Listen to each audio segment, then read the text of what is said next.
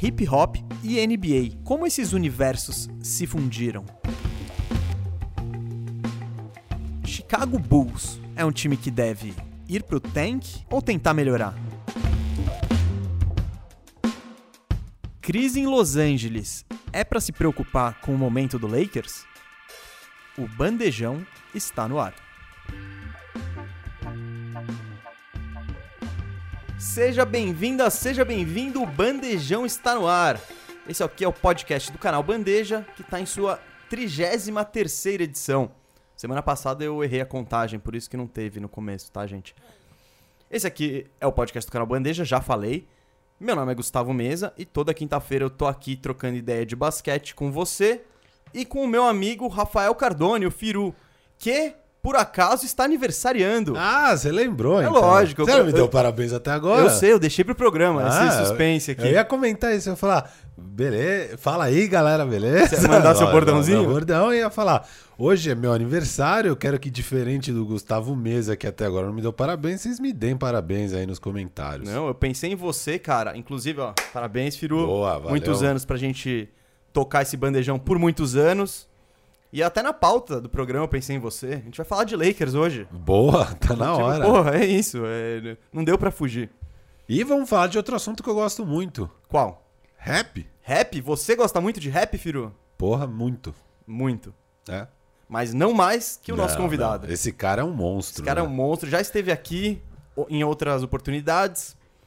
Ele é- também tá na, faz parte daquela turma do área restritiva que a gente sempre traz aqui, já roubamos bastante gente. E ele também apresenta no YouTube, que tá um pouco parado, mas ele apresenta o programa Freestyle no YouTube. É isso aí, Marcílio Gabriel. Seja bem-vindo ao Bandejão. É, é- é- é- vou falar é isso, né? Você já falou, não, o cara aqui manja muito. Não, vamos com calma, né? A gente tá aí aprendendo, né? E conversas assim é bom pra gente é, distribuir um pouquinho do nosso conhecimento e receber um pouquinho do conhecimento. Firou é um cara que manja assim, viu, Mesa? Porque sempre quando eu tweeto ali alguma coisa, ele tá lá curtindo e comentando ali quando eu falo de rap, de alguns álbuns. É fera, é, fera. Mas ele fala groselha ou ele fala. Não, É. é. Não é que nem sobre, Conhecimento, sobre é certas base. coisas de basquete, não. Cara, acho que ele se daria muito bem, até melhor, comentando sobre hip hop, viu? Já tá cutucada, né? Que mora- Eu não sei se foi um elogio ou uma crítica. Obviamente foi um elogio. Marcelo. Falando isso aí, eu sei que a galera gosta de pegar no, no pé do peru. Inclusive, é, eu, né, quando vocês me convidaram, e é até legal falar pra galera que eu já estive aqui, participei, quando a gente fez aquele episódio reconstruindo o Bulls, né? Que era o tema principal. A gente falou de camisas também e tal, né? É, falamos do Lakers porque tava em plenas finais, se vocês lembram. Tava ali no segundo ou terceiro jogo, Aham. né? E aí, esse programa foi histórico. Inclusive, fica aí a dica pro pessoal ir lá, Voltar lá. vai lá no canal e, e ouve, porque a gente entrou num assunto que não estava na pauta e gerou quase o programa inteiro. E um grande embate entre Mesa e Firu. quase uma treta sobre Kawhi Leonard. É líder Ah, é? ou não é Ah, líder? foi esse, foi esse. É um programa histórico esse. Ah, bom, é que você falou, esse programa deu treta, ia ser difícil separar qual, né? Porque já em 33 bandejões, acho que a gente já quebrou o pau. Menos do que eu imaginava, pra falar a verdade, mas acho que mais do que a audiência O- esperaria. O programa é o Bandejão número 12, que foi ao ar dia 1 de outubro. E foi isso. Falamos de coleção de camisas, falamos das finais. E fiz- tentamos arrumar o Bulls, né? Sim, sim. Por isso que agora eu vou fazer justiça. Eu falei brincando, realmente, sobre você comentando, porque quando você fala do Lakers, a gente, o torcedor do Lakers ele já é um pouco mais apegado, né? Então Pô. ele dá uma exageradinha, mas é compreensível, eu entendo, né? O nosso leicão, né? Firu? Leicão. Não. Mas você mandou muito bem falando de Chicago Bulls. Eu gostei muito, assim, né? É. O, o- o Mesa, viu, galera? Queria colocar o Chris Paul no, no Bulls e o Firu queria colocar o Westbrook. Você lembra disso? Firu? Lembra? e o Firu mandou bem? Pô! Imagina esse Chris Paul aí no Não, Bulls, mas né? ele achou boas alternativas para a ala do Bulls naquela É, reconstrução. era- foi Eu- isso? Vou defender foi, aqui. Foi. Eles estavam precisando de ala e eu tive umas. Você umas meteu o Paul ideias. George ali. É, eu dei, eu dei um jeito de colocar o Paul George lá, cara. É, naquela troca que seria insaível. É, você queria me mandar embora o Marketing.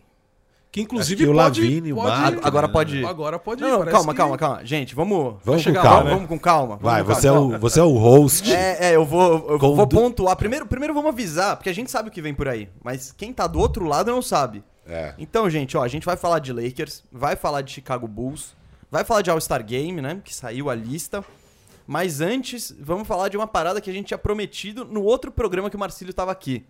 A gente vai falar sobre a ligação entre hip hop e NBA. Bom, se você assiste qualquer jogo da NBA, é, você não precisa prestar muita atenção para perceber que o hip hop tá ali. Desde a música que os DJs tocam no intervalo, o visual da galera, os cumprimentos dos jogadores. Então, é, é uma cultura que está totalmente já incorporada e imersa na NBA. Para começar essa conversa com o Marcílio, quando que esses dois, essas duas coisas, o basquete e a NBA e o hip hop, eles começaram a, a, a seguir o mesmo caminho? Olha, é, é, muito legal isso porque o hip hop influencia diretamente em todo o comportamento, né? É, porque está muito enraizado na cultura americana, principalmente dos esportes, norte-americana, principalmente dos esportes, né? E com a NBA, com a liga, não seria é, diferente, mas o ponto mesmo de partida onde as coisas se encontraram nem foi na NBA, na verdade, da relação do hip hop com o basquete. Eu vou voltar um pouquinho uh, na história ali. Uh, a gente. A, a, NBA, a liga da NBA, né? É, até o basquete também ali no final ali da década de 70, entre as décadas de 70 começo da década de 80, sempre teve aquela coisa de, de ainda ser uma, uma liga e um esporte um pouco marginalizado lá, né? E o hip hop, é, de certa forma, quando ele é criado, né, quando, ele, quando ele chega nos Estados Unidos, quando ele é, é, é fomentado nos Estados Unidos, né, através é, do DJ Kool Herc, né, um jamaicano que já trouxe uh, para os Estados Unidos, ali para a costa leste dos Estados Unidos, um pouco dessa cultura do, do sound systems, né? Ele traz e, e, transforma aquilo na cultura hip hop através das festas que ele fazia na casa dele, juntamente com a irmã dele. Uh, e aí, uh, dentro disso, como eles estavam ali no Bronx e tal, né? Uh, então você podia atrelar muito a questão de tipo quais eram as opções. Naquela época, Nova York estava num, numa calamidade enorme ali, né? Na década de 70, né? Uh, então, o que acontece? As pessoas viam o hip hop como uma forma de, de ter ali um, um. Como posso dizer? Uma, não só entretenimento, né, mas uma, uma, uma válvula de escape ali para todos os problemas que aconteciam, entre eles a violência, principalmente, né? Uh, a questão mesmo de especulação imobiliária naquela época também. Se você pegar aqueles filmes antigos do Charles Bronson lá, o, o, como é que é o desejo de matar qualquer coisa para de matar, né? 18. Eles abordavam muito esses assuntos, né? Uh, porque era, era, era no Bronx e tal, né? Enfim, então, tipo, tinha essa, essa questão mesmo de, tipo, do hip hop ser ali um, um algo para salvar um pouco, dar um pouco mais de entretenimento, de, de tranquilidade para um público que era. Público não, para uma população que era totalmente esquecida, né? Pelos governantes, né? Uh, então, o que acontece? Hip hop traz isso né, para essas pessoas. Então você acaba também atrelando a, a questão do basquete, do, do, esporte, né, que tinha esse estigma, né, assim como o hip hop, de falar com pessoas que até então eram. Uh, como posso dizer? É, é, é, que é um termo que eu não gosto muito, né, o marginalizado, mas que estavam ali. A, a nas periferias da, da sociedade. Quando a gente fala de periferia, é de algo distante, né? Do, do que era a, a, coisa central ali. Então, acho que por esse lado, assim, muitos jogadores e entusiastas, é, torcedores, acabaram, assim, atrelando, assim, o, o, o hip hop como uma cultura mais ligada ao basquete nessa questão esportiva. Até mesmo porque uh, o basquete, é, a gente até viu isso muito no Last Dance, né? Na, na, quando foi contar um pouquinho da história do Bulls e o início ali do, do Jordan no college, que é, os pais não queriam os filhos jogando basquete, queriam ver os filhos jogando beisebol, né? Porque tinha esse peso do basquete, ter, ter um pouco aí esse, esse preconceito, né? Em questão à modalidade e as ligas que tinham ali. Uh, então, tipo, tudo isso uh, acho que, que, ajudou, assim, a, a, a, ter essa aproximação das duas coisas, né? Do hip hop como a cultura, do rap como a música e o basquete como o esporte dessa, dessa população. E aí, Uh, nisso, vem a década de 80, a gente começa a ver muitos grupos de rap já fazendo menções né, sobre o basquete nas músicas. A Public Enemy fez, acho que a mais conhecida né, dessa época, desse período, é o Kurt's Blow. Né? Uh, e aí depois, o que, que acho que foi o ponto ali de fusão, que eu falei que não foi necessariamente na NBA, foi com o Fab Five. Não sei se vocês já ouviram falar dessa história. Lembra, o time de, da Universidade de Michigan de State. Michigan State, né? Rose. né? Exatamente, né? Que aí é, tinham todos esses é, é, jogadores, né? Esses cinco jogadores que eram calouros, né? E naquela época ali, é, anos 90, é, final do, dos anos 80, começo dos anos 90, dificilmente ah, calouros formavam um time titular dos colégios. Eles tinham, até hoje tem um pouco disso. Sim, na universidade em geral, é, é, tem aquela coisa, o técnico vai privilegiando quem tá lá mais tempo. Sim, Só sim. quando entram fora de série, em geral, ele pula a fila, mas isso é raro. Até porque naquela época, os jogadores ficavam mais tempo no basquete universitário. Uhum. Então, quando um moleque de 19 chegava, já tinha uns cobras ali. Hoje em dia, esses cobras, em geral, já estão na NBA. Exatamente. E aí eles acabaram mudando todo esse, esse cenário, né? né? Você falou né, o Jalen Rose e o Chris Webber, que são jogadores É. até que tiveram boas carreiras na NBA, a galera pode conhecer melhor. Mas teve lá o Jimmy King, o John Howard e o Ray Jackson, né? E aí eles marcaram a história, principalmente essa fase das universidades, assim, por serem cinco calouros que jogaram ali a NCAA, marcaram história, venceram, e principalmente nos confrontos contra a Duke, que até então é, era a universidade que eles viam ali como a universidade dos playboys, sabe? Aquela coisa. E Michigan era um pouco mais. mais aceitava mais, né? Uma, uma, uma galera, assim, que vinham do- dos subúrbios tal, né? Que, que ganhavam as bolsas que vinham do, do subúrbio, né? Então, ah, quando eles começam a fazer história, eles conseguem ali os cinco, conseguem a vaga de titulares e começam a ganhar tudo ali, ah, eles começam a virar referência e astros da, da- daquele momento, né? E aí, o estilo deles, os caras tudo vem do guetão dos Estados Unidos mesmo, aí são as roupas, os, os- os sons, inclusive tem um documentário da ESPN, aquele 30 para 30, né? É famoso, que tem até vários clássicos aí, embate de Lakers e Boston Celtics, né? São grandes produções da, da ESPN norte-americana.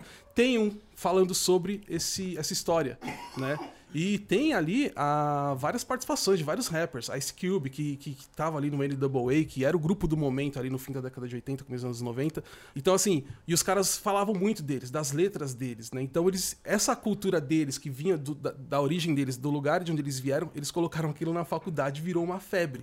A- inclusive, a questão das roupas largas partiram deles, né? A gente vê muito a questão do Allen Iverson, que né, marcou bastante pelo estilo, mas ali já no começo dos anos 90, é, o Fab Five já fazia isso, trouxe essa cultura para o basquete, trouxe a questão da música ser mais conectada, faz a universidade inteira ouvir rap, é, o técnico começa a usar letras de raps para poder passar para os caras, entendeu? Assim, de- na questão de motivação. Então eles fazem isso acontecer de uma forma onde todo mundo fala, agora sim, hip hop e basquete são, são irmãos, às vezes uma coisa é só uma coisa, assim, os dois acabam se tornando uma coisa só a partir daí. E a gente vê, vê todas as influências que, que foram aí ao longo dos anos, né? Principalmente nos anos 90, com os filmes, né? Vários filmes ah, de hip hop e basquete, né? Above the Rim, que, que é um clássico, He Got a Game, né? Com Denzel Washington, né? Todos os filmes é que tem essa, essa ligação da cultura hip hop também com, com o basquete e essa, e, e- e essa coisa da, O da Riga Game é realidade. o do Ray Allen, né? Com o Sim. Denzel. Do Spike Lee. Que ele é o Spike Lee. Jesus. Sim, sim. É. Trilha sonora do Public Enemy. Animal. enfim, animal. Ah, você falou que dá pra botar como o- a entrada do hip hop no basquete o Fab Five como um marco. Antes disso, em Los Angeles, e a gente até falou sobre, se falou sobre Brooklyn e Costa Leste. Sim. Eu queria saber, tem, você falou dos documentários do 30 for 30, tem um que fala da relação do NWA com o Los Angeles Raiders, o time de futebol americano. Que na época, nessa década de 80, quando surgiu o NWA, quando o rap deu esse boom, o Raiders ele não estava em Oakland, ele estava em Los Angeles. E houve uma, uma conexão muito forte do time, das cores, porque o preto e o prata, que eram coisas que a banda usava. E aí essa cultura. E diziam que o Oakland, o Los Angeles Raiders, nessa época, era o estádio mais hostil da NFL. Você acha que no esporte americano talvez tenha sido esse a primeira união, assim, do hip hop com a. Com a mu- do hip hop com o esporte? Na questão de influenciar e de mostrar pro público, sem dúvida alguma, né? O NWA, ou NWA, ah, proporcionou muito isso, né? É, os caras usavam as roupas. Muita gente conheceu os Raiders, vamos falar até de Brasil mesmo, né? Justamente por conta do NWA. Eu sou um cara que, que gosto do- dos Raiders, né? Hoje Las Vegas Raiders. É, quando era Los Angeles Raiders, eh, foi a época né, que nos anos 80 ali ganhou tudo, né? Dos títulos ali da NFL, né? Mas eu, eu, eu comecei a gostar e torcer pros Raiders por conta do NWA. Então você vê a influência direta da música, né? Você começa a conhecer, não é só a, a camiseta do, do, do pirata atrás de um, de um escudo, sabe? Isso passava a, na verdade, a dar uma referência a outra coisa. Exatamente. Então não era só a camisa. Na década anterior, a camisa do pirata era, era um negócio. Na década de 80, é meio que a- com afinidade. É tipo um símbolo também do hip hop. É, do- acho que Da- tipo, da, da, da, imers- da junção de da junção. culturas. Isso, isso, exatamente, exatamente. E tem toda essa coisa que você falou, da questão do clima hostil, né? De ser um, um, um time que passava essa coisa, né? Dos caras serem mais bravos, mais. Dizia mais que era o único mesmo. estádio que você não podia ir com camisa de outro time. Sim, tinha toda essa questão mesmo de. Era até uma forma. é, Bom, a gente. Todo mundo aqui gosta de futebol, a gente vê muito, a gente fala muito de caldeirão, essas coisas, né? Era exatamente essa forma mais agressiva de, de pressionar um adversário ou até de torcedores rivais, entendeu? Mas, e, e também o, todo o clima daquela época era bem assim, né? Era bem, bem, bem denso nessa, nessa questão. É, foi o auge ali da questão das gangues dos Estados Unidos, né? Então essa coisa de rivalidade sempre foi, muita, foi muito presente em todas as esferas daquela época, seja na, na- na música, na cultura, ah, no crime principalmente, né? Como a gente estava falando, essa- essas épocas aí vindo dos anos 70 e 80 nos Estados Unidos era muito muito pesado mesmo na questão de, de violência, né? A gente citou a Costa Leste, Nova York, mas em LA tinha muito essa questão das gangues também, que Blue a galera Red que, que acompanha, é, que a, a galera que, que acompanha a história do rap aí e tá mais conectado aí com, com, com a, a West Coast sabe de todas essas histórias, todas essas ligações aí. E o NWA foi um, foi sim, um, não só um potencializador dessa, dessa, dessa junção, né, dessa, dessa imagem do Raiders ser esse time mais brabo, porque os caras eram brabos também, né? Sim, sim, não. Ia, o, o estilo do time em campo ia com essa pegada mais agressiva também. então Exatamente. E não só o Raiders também, como eles. é, Isso é até engraçado, que ó, o, o time da cidade era o Lakers, né? É, e ele não era tão atrelado assim, a- não tinha tanto essa, essa coisa, né? Apegada aos grupos de rap. Eram os, ou os Los Angeles Raiders, né? Da NFL, ou os Los Angeles Kings, da NHL. Então, que tinha também essa, esse apelo com relação à roupa, né? A mostrar os símbolos da- das franquias e tal. Até porque a cor é- a- as cores são bem similares. São bem ali. similares. E por que, que o Lakers? Você acha que não. O Magic Johnson não tinha uma ligação assim com, com a galera? Como é que. Cara, é, Ele já era mais mainstream quando o hip hop ainda era mais low profile? Como é que era isso? Não, eu acho que justamente assim, é, é, deve ser acho que por mais essa questão de identificação mesmo, né? Com que cada franquia, tanto Kings como Raiders, passava, né? O que é, É. louco, né? Porque o Ice Cube é um torcedor do Lakers fanático. Ele é convidado para os programas lá da ESPN para comentar sobre o Lakers e tudo mais, assim. E... Mas não tinha. Na É, época, é. você não viu os caras usando o Lakers como usava as outras modalidades, né? Os times das outras modalidades. Mas, e também, assim, acho que a NBA demorou muito, né, para aceitar é, e essa cultura. No, eles tinham, eles tentavam passar uma outra imagem, né? Eles mas, não a queriam. própria, eu- mas a própria. Acho que ninguém queria passar Não, essa ninguém, imagem é, no não. começo. É quando. é- mas colou, tá ligado? Rolou um negócio do, de Los Angeles, o Raiders tá bem e tá bombando em Los Angeles. O hip hop tá surgindo.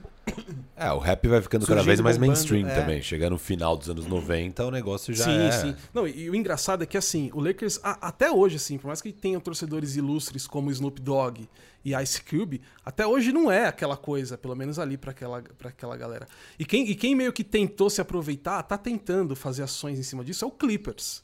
Né? O Clippers tá querendo trazer, É. levar mais a franquia ali pros guetos é, na questão de imagem, de, de, de- de proximidade. Tanto que a City Edition, que já era da temporada passada e continua nessa temporada, é uma que tem a tipografia das gangues, né? A galera É. conhece muito pelo GTA e tal, mas é a Exato. tipografia dos grupos de rap ah, daquela época ali, né? Da, da costa oeste ali, da, da, da Califórnia, Los Angeles, Compton, né?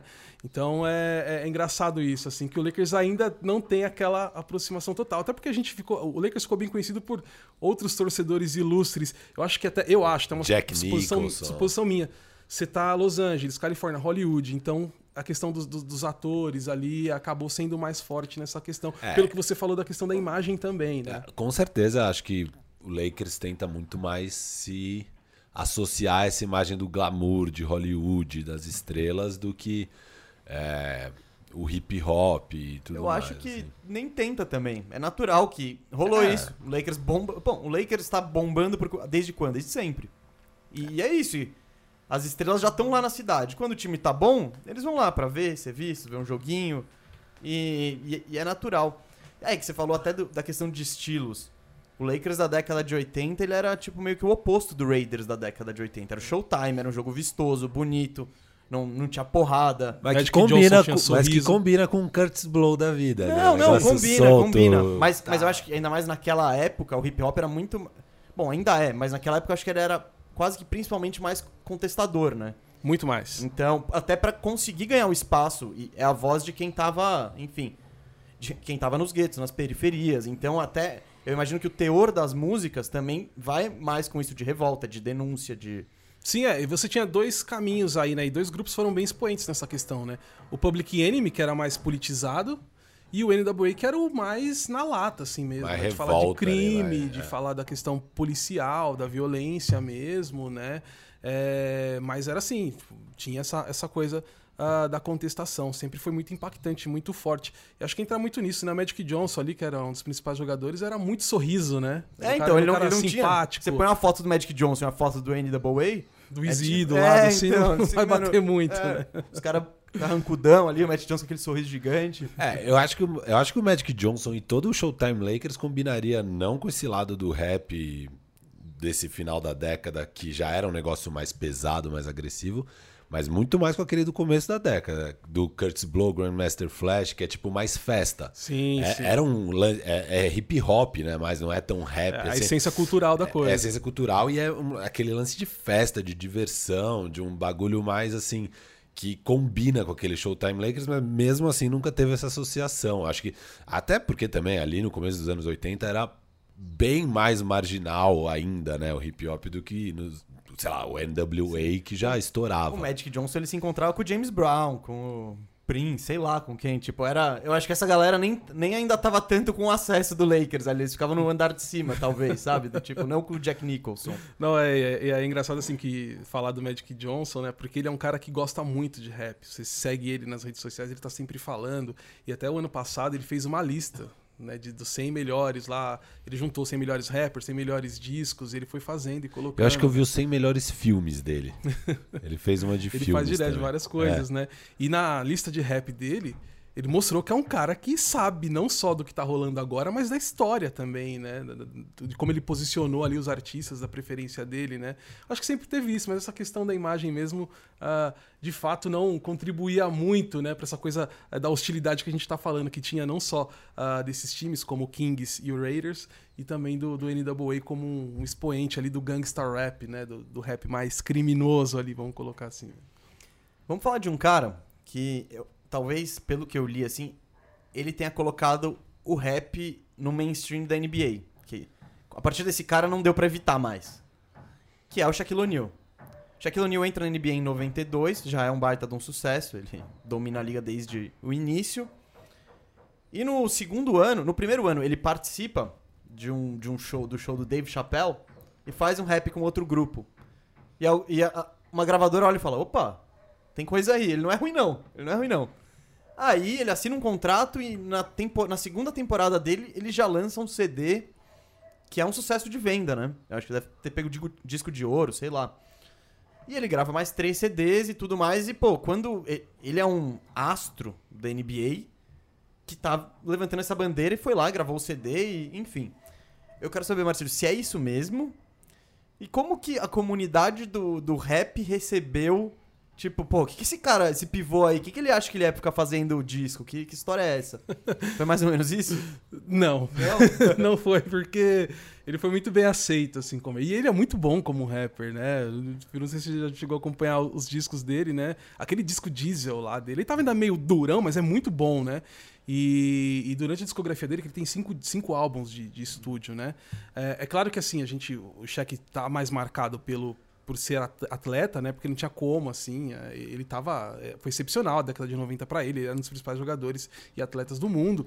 Né? Então a música Ele é um- acabava ficando. Ele é um top 10 da história e vamos dizer que ele não tá nesse mesmo patamar no rap. Não, não. ele não é o top Prioridades, 10. né? É, ele era bom, Então mas. acabou não- ficando pra trás, assim, mas eu acredito que se ele investisse mais, né? Que não dava, né? Eu diria que é mais fácil ele competir com o Jordan do que ele competir com o Nas. Sim, sim, é. Aí você já usou um exemplo já Exato. bem a mais. Mas é. Eu falo essa questão de aceitação, mesa, porque tem música dele com, com o Method Man, do Ten Clan, né? Com, com vários, né? Com, com, com os caras do Mob Deep. Então, quer dizer, é, ele foi bem aceito, porque ele era bom. E também tinha as temáticas que ele trazia, né? Também que eram bem. Os anos 90, é, ainda, né? É, mais ainda até do que os anos 80, como o Firo lembrou bem, né? Da questão da- do início da cultura hip hop, que era essa, essa coisa mais da, da festa, né? ah, da, da- da junção ali dos elementos, né? O DJ, o MC, o grafite, né? Através da arte da, da, da parte visual, né? O break, né? Que é a dança. É, mas nos anos 90, com Public Enemy e NWA, a coisa Vai ah, um vai ficando ali. mais, mais contestadora. Aí os anos 90 seguiu dessa forma, né? Só que é, o Shaq era muito bom. Só que os anos 90 também foi a época que a gente até costuma falar que é a época de ouro, né? A Golden Era, né? Porque a concorrência era muito grande. Se ele tinha concorrência no basquete com o Jordan, no rap era 10 vezes mais, entendeu? Então a gente tá falando de Tupac Shakur, de Notorious Big, de Nas, de Jay-Z. Então, mas ele foi muito bem aceito, sim, e os discos dele são ótimos. Pra mim, ele não é o melhor rapper basqueteiro. Tá? Quem que é? O Dame Dollar? Damian Lillard. É. Damian Lillard, sem, sem dúvida vamos, alguma. Vamos entrar nesse. E quem. Tá bom, quem que é Mas bom. o cheque eu coloco, eu coloco Fa- atrás faz ali. um- O que, você acha do Kobe? Você já Não, ouviu as coisas? o que eu ia perguntar é: faz o seu. Fala dos bons e depois dos ruins. Porque, porque o, o Kobe, você pode até explicar melhor, que foi uma tragédia a aventura dele. Sim, é, é que a gente fala que, que, eu, que eu acho que foi bom, mas é, é- é do gosto pessoal, né? Mas o seu gosto pessoal tem mais embasamento que o meu gosto pessoal e do Firu. Porque por isso que eu acho que deve ter gente aí já deve estar nos comentários falando: você tá louco que o Lillard é melhor que o Shaq. E eu, pô, é válido a, a, a- a Não, discussão. pelo, que eu, pelo que eu leio na internet, eu acho que o, o Lillard ele é meio que unanimidade. Não é? Eu não sei. Pelo, eu li, a gente fez até um radar bandeja disso. Fica aí a dica, falando sobre Shaq, sobre Dame, sobre o rap. Eu não sei, por aí eu acho que ele é unanimidade. Sim, eu gosto muito, assim, é é muito, muito, muito sólido e muito consistente o trabalho dele hoje, né? E assim, eu gosto do Lillard, aí eu vou, vamos, vamos colocar aí um- os principais, assim, que são bons, antes da gente falar dos... Sim, sim, exato. dos- É, você tem o Shaq, você tem o Master P, vocês lembram do Master P? Ele jogou na NBA, né? Ah, tá. Ele- o, no- ele- o ele nome, assinou- eu não lembrei dele jogando. Ele, ele, ele é um rapper, ele é um rapper de, de muito sucesso, né? Mas como jogador não foi, não teve tanto sucesso. Ele chegou a, a jogar pelo Raptors, né? Ele fez algumas partidas pelo Raptors, assinou contrato também com o Hornets, mas não chegou a jogar. Participou de te- pré-temporada, tudo, mas não chegou a fazer uma partida oficial. É, Com o Raptors ele já jogou, tem fotos dele e tal, né? Mas só que na mesma época ele tava na mesma pegada do Shaq, atleta e rapper. Só que ele fez o caminho inverso do Shaq, investiu mais na carreira, até porque ele não era um mau jogador, né? E a carreira dele como rapper deslanchou, né? Então o Master P eu coloco aí nessa, nessa turma. Ele passou do, passou, passou do crivo ali. Sim. Tem outro cara também dessa, dessa nova geração de nova geração não, jogadores mais atuais, né, Pra não ficar a gente ficar tanto ali nos anos 90, que é o Oladipo. Ele faz um som mais R&B, né? Não é necessariamente um, um rap, né? Um MC, né? É um cantor aí de R&B, mas as músicas dele são muito boas e ele canta muito bem, muito bem. Eu gostaria muito de ver aí parcerias do Oladipo aí com, Com a Beyoncé. seria uma boa, seria uma boa. Mas o Oladipo é muito bom também. Agora você falou do Kobe, realmente assim, o Kobe ele, ele tinha um grupo de rap na verdade, né, que era desse circuito underground, né? Mas quando a galera descobriu que o Kobe Bryant era rapper, né? é, teve gravadora que ficou em cima do cara, queria contratar é, a gravadora, mas falou, mas vai ter que ser só você, porque o nosso apelo tá em você, não tá no- nos caras que estão com você, né? E o Kobe sozinho não era como estar com um grupo, né? Então, é realmente assim, o Kobe não, não se destacou nas rimas. Podia ser Kobe and the Mambas. E Poderia aí- ser. Nessa época ele ainda não era Ele mano. ainda não era É, Mamba. não, é, não tinha a, a, a Mamba Mentality, né? E outro cara, assim, que também não, não foi bom, assim, a passagem dele como um artista do rap. Talvez pelos holofotes, sim, por tudo que ele carregava. Foi o Alan Iverson, né? O Alan Iverson foi um cara que, nas rimas ali também, ele até causou muita polêmica, porque o conteúdo dele era muito explícito, né? E ele já era uma grande estrela da NBA. Ele era um cara que influenciava muitas pessoas que não estavam também Ligados. ó. ligadas a esse ambiente que, que, cara, de certa forma é muito nobre ele falar de tudo, de tudo que ele passou. Realmente, a gente que acompanha aqui as histórias dos jogadores sabe o, o quão é, é, foi conturbada a história do Allen Iverson, né? Uma história de, de, de tragédias e conquistas e vitórias, né? Tudo num, num combo só. Né? E ele trazia muito da realidade dele para as letras, né? E às vezes até, de repente, com, com discursos uh, que, que, que, querendo ou não, eram, eram comuns naquela época a questão uh, da, da, mulher, entendeu? É, eu falo comum porque na época era, assim, não tinha Uh, não tinha esse cuidado. Não, era bem misógino, né? Da, da, com relação à mulher, né? A imagem da mulher no rap nos anos 90, né? E começo dos anos 2000, né? E o Iverson também, ele era um cara que falava muito dessas questões de, de depreciação mesmo da mulher, né? E isso, para um cara que era um super astro já da NBA, que influenciava crianças, mulheres, famílias e tudo, né? Uh, Assim, famílias talvez não, né? Eu não lembro como era a família tradicional norte-americana daquela época. Cara, eu, acho que, família que ela não gostava tanto a, Exatamente. A família tradicional norte-americana normalmente estava com uns cartazes, assim. Exatamente. Tentando proibir a venda dos discos do Eminem, de sei lá quem. É, era isso. Mas a criançada gostava, né? A criançada ouvia, né? Que nem quando você, né, você ouve escondido do pai alguma coisa, né? A criançada gostava da. E de certa que é o que o Eminem fala numa música, né? Que é, não é à toa que seus filhos compram meus discos discos como se fosse Viagra. Exatamente. Então, é, de certa forma, para a imagem do Iverson, aí cai na, na, na, na opinião popular, pública ali, né? O que esse cara tá falando? O tamanho desse cara era o que ele tá falando nas letras, né? De certa forma, isso atrapalhou essa, essa carreira Faltam do relações públicas ali faltou, pra, pra, faltou. pra, dar uma lida e falar vamos mudar essa palavrinha? Vamos tirar beat aqui, esses 80 bits que você botou? É, mas é aquilo que eu falei, né? Assim, é, é sim, era sim, muito é. da realidade dos caras, né? É, enraizado neles ali, da, da convivência não, do Iverson. Não dava, né? não dava nem pra, pra, quem tava na cultura, ele não conseguia nem pensar que aquilo poderia ser errado. Era Exatamente. tipo, era o lugar comunzaço. Mas assim. era a imagem, como você falou, da NBA, como ela sempre sim, zelou sim. por essa questão de ser, né? Por, pelo fato de histórico de ser tão é, discriminada há, há, pouco tempo antes disso aí, antes desse, desse, desses anos gloriosos nos anos 90, com Michael Jordan, toda aquela expansão. É, então, tipo, ali o David Stern era um cara que se preocupava muito com isso, né? Da imagem, da embalagem, né? É. Da NBA. É, a galera tudo de terno sempre, sei lá o, o Phil Jackson. O próprio Michael Jordan, o jeito que ele se vestia, ele não tinha o visual, o visual hip hop. Ele tinha. Ele, ele, você vê o Last Dance, ele tá sempre de terno, de gravata. Uhum. Eu acho que. Você falou do Allen Iverson. Eu, eu acho que ele tem uma influência gigante com a implementação dessa cultura na NBA. Talvez. E eu acho que nem tanto pela música que ele fez. É pela. Não, zero pelo, pela é, música. Então, é, é pelo estilo. Pelo, pelo estilo. Ele foi o primeiro cara a chegar, a meter a trancinha no cabelo, encher o corpo de tatu. E fora das quadras é bermudão, camisetão, corrente. É, então, é, ele que. e ele era incrível, né? Tipo, quem via ele em quadra, pô, fala, nossa, eu quero ser que nem esse cara. É atitude, né? É, então. Swag, né? Ele é o cara que tinha o swag do, do, do hip hop ali mesmo. E o Jordan usava uns terno bem gangster. Usava terno, mas eram uns largão, sim, sim, né? Sim, é, era aqueles... É maravilhoso, né? Os ternos do começo dos anos 90 ali, do jogador, tudo meio tudo desalinhado. Tava, é, dois números acima, né? É. Como, né? Os caras já são gigantes, deveriam ser uns números Mas isso é muito louco do Iverson, o, o Firu e Mesa, porque é, o Iverson realmente trouxe isso, né? Essa questão da atitude, da, do, cabelo, da roupa mais larga. Tem a história até que a questão da bermuda, não só com o Fab Five, o Jordan também ajudou um pouco porque ele jogava com duas bermudas, né? Tem essa, essa história que ele jogava com outro bermudão por baixo, que era que ele tinha toda a superstição dele. E aí ele pedia sempre números maiores pro roupeiro do Bulls, então ele jogava sempre com o bermudão, na época que todo mundo jogava com shortinho. Aquele shortinho John coxa. Stockton. Exatamente.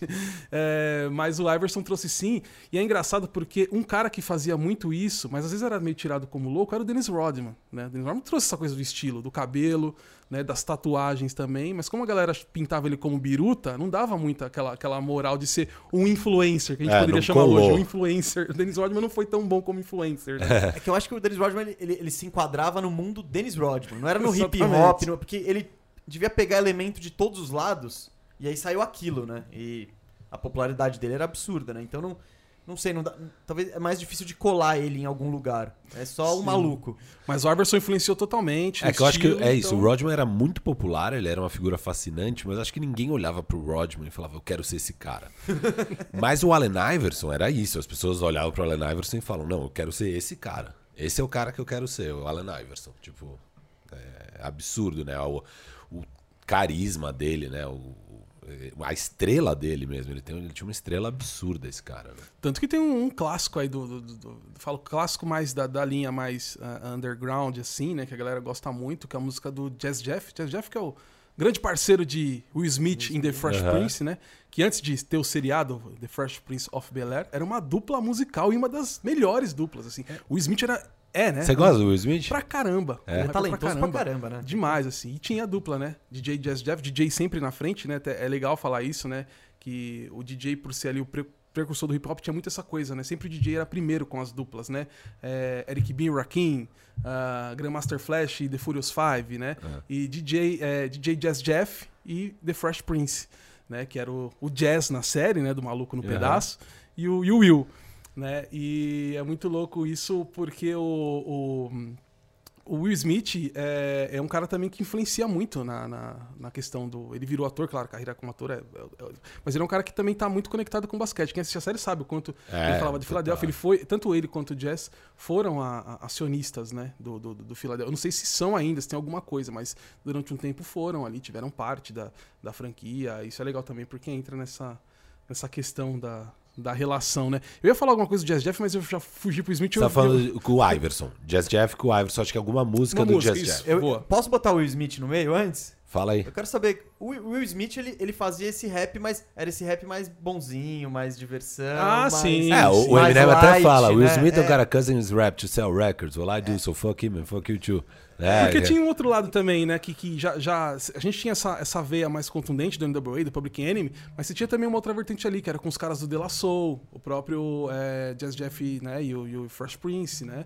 É, então, até os caras chamavam o De La Soul de, de, de hippie, né? Os caras eram hippies né, do hip hop, né? Era o good vibes do hip hop, né? E, e os caras não gostam muito disso, né? O De La Soul, né? Mas era porque era muito colorido, aquela coisa toda, né? O Tribal Call Quest também, The Jungle Brothers, os caras vieram na, na mesma pegada, né? Mas o, o Jazz Jeff tem uma música ah, com Jay Live, né? Que é um clássico aí do underground hip hop, que chama Practice. Practice. Eles pegam a, a Ah, colagem animal. daquela entrevista emblemática do Iverson sobre os caras ficar cobrando ele treinar e ele falando, mano, meu parceiro acabou de ser morto, vocês querem que eu fique... Talking about practice? É, vocês querem falar de, de- de treino, sabe? É, não é só um jogo, né? Não era game, não era game. E, e, tipo, Animal. isso tem na música, é animal, cara. Não, o Allen Iverson, ele, ele meio que vestiu também a, a, a camisa de ser a cara do hip hop. Ele, ele curtia isso. Ah, a NBA, né? Depois da saída do Jordan e tal, e nos anos seguintes, houve uma queda de popularidade da NBA. E. ah, Principalmente porque perdeu o melhor jogador, né? Então, como é que você vai. Como é que você vai substituir um Jordan? Você não substitui. E isso preocupava muito David Stern. E com isso, com a, a saída do Jordan, apareceram a- as figuras como Allen Iverson, como Kevin Garnett. Foram caras que começaram a ser as caras da liga. E com essas caras da liga, eles eram as caras do hip hop também. Então era o estilo, era o lifestyle, e isso preocupava muito o David Stern. Que, nossa, é- é, ele sempre zelou muito pela imagem da liga. E, pô, ele era um cara, por mais que tivesse uma cabeça aberta em geral, é um cara tradicionalíssimo, já de outra geração. É, e então, que sabe que a sociedade americana é muito... ele sabe pra quem ele tá vendendo o produto dele. Exato.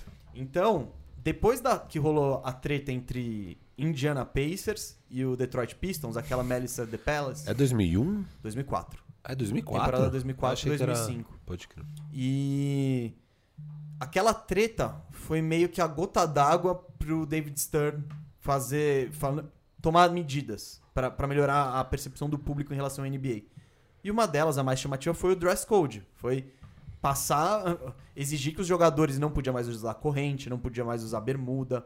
Eles tinham que usar, tipo, traje esporte, vai. Uma definiçãozinha assim. E o Allen Iverson, ele, na, na época, ele foi muito contra isso. E ele usou isso, ele usou inclusive essas aspas. Ele falou: estão mirando a minha geração, a geração hip hop. Então, ele, ele querendo ou não, ele se virou. Ele virou esse cara assim, dessa, dessa, dessa fase. E depois do Allen Iverson? Tá, o Allen Iverson chegou, botou. Botou o hip hop na NBA e não teve volta. Tipo, quando uma estrela tá. Uma estrela do tamanho do Iverson se comporta, se veste e, e- enfim, rege sua vida assim, é meio que um caminho sem volta. Sem volta. Abriu a porteira. Abriu a porteira. Depois que o Iverson abriu a porteira, o que, aconteceu, Marcílio? Ah, ficou durante muitos anos, né? Até hoje, né? Muito do, do, do Iverson, tudo aí que ficou. Mas eu vou trazer um pouco mais pra, pra agora, tá? É sobre o Brooklyn Nets, né?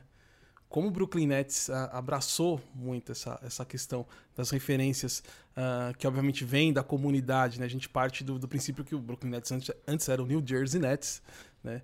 Aí tem um tal de Jay-Z que chegou lá e falou: vou levar pra quebrada isso aqui né? E juntamente, né? Ele vira um com o Russão, né? O, o Jay-Z e o Russão com o dinheiro. Sim, exatamente. O Jay-Z veio com a ideia e o Russo com a grana. exatamente. E aí o Jay-Z leva pra quebrada dele, né? Pro Brooklyn, né?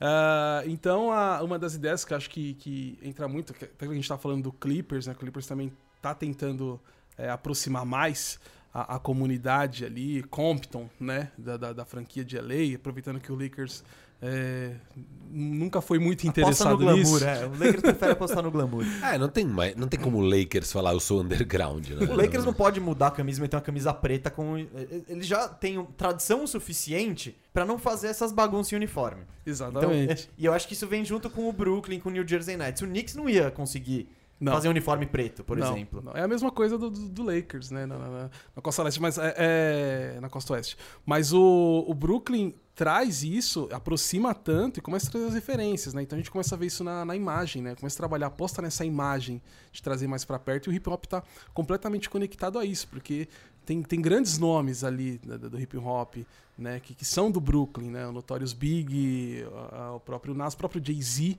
né? Uh, o, o, Nas, na verdade, ele Queensbridge, é do Queens, né? mas, mas tá ali em Nova York e tal, né? Uh, inclusive, até, até trouxe aqui, ó. Eu, eu, trouxe, né? A gente tá aqui gravando podcast, vocês não vão ver, mas é legal falar pra mostrar aqui uns detalhes. Depois, se vocês quiserem, tirar uma foto, postar no Stories vamos, pra galera vamos, tomar com certeza. Eu trouxe a camiseta. Peraí que eu faço demais. Eu trouxe uma camiseta que foi uma edição especial, porque o, o o Brooklyn Nets, nas duas últimas temporadas, fez a City Edition, né? Agora a Nike tem essas novas nomenclaturas. É, acho que eu comentei um pouquinho disso quando eu estive aqui. Acho que vocês fizeram também um programa com o Igor, né?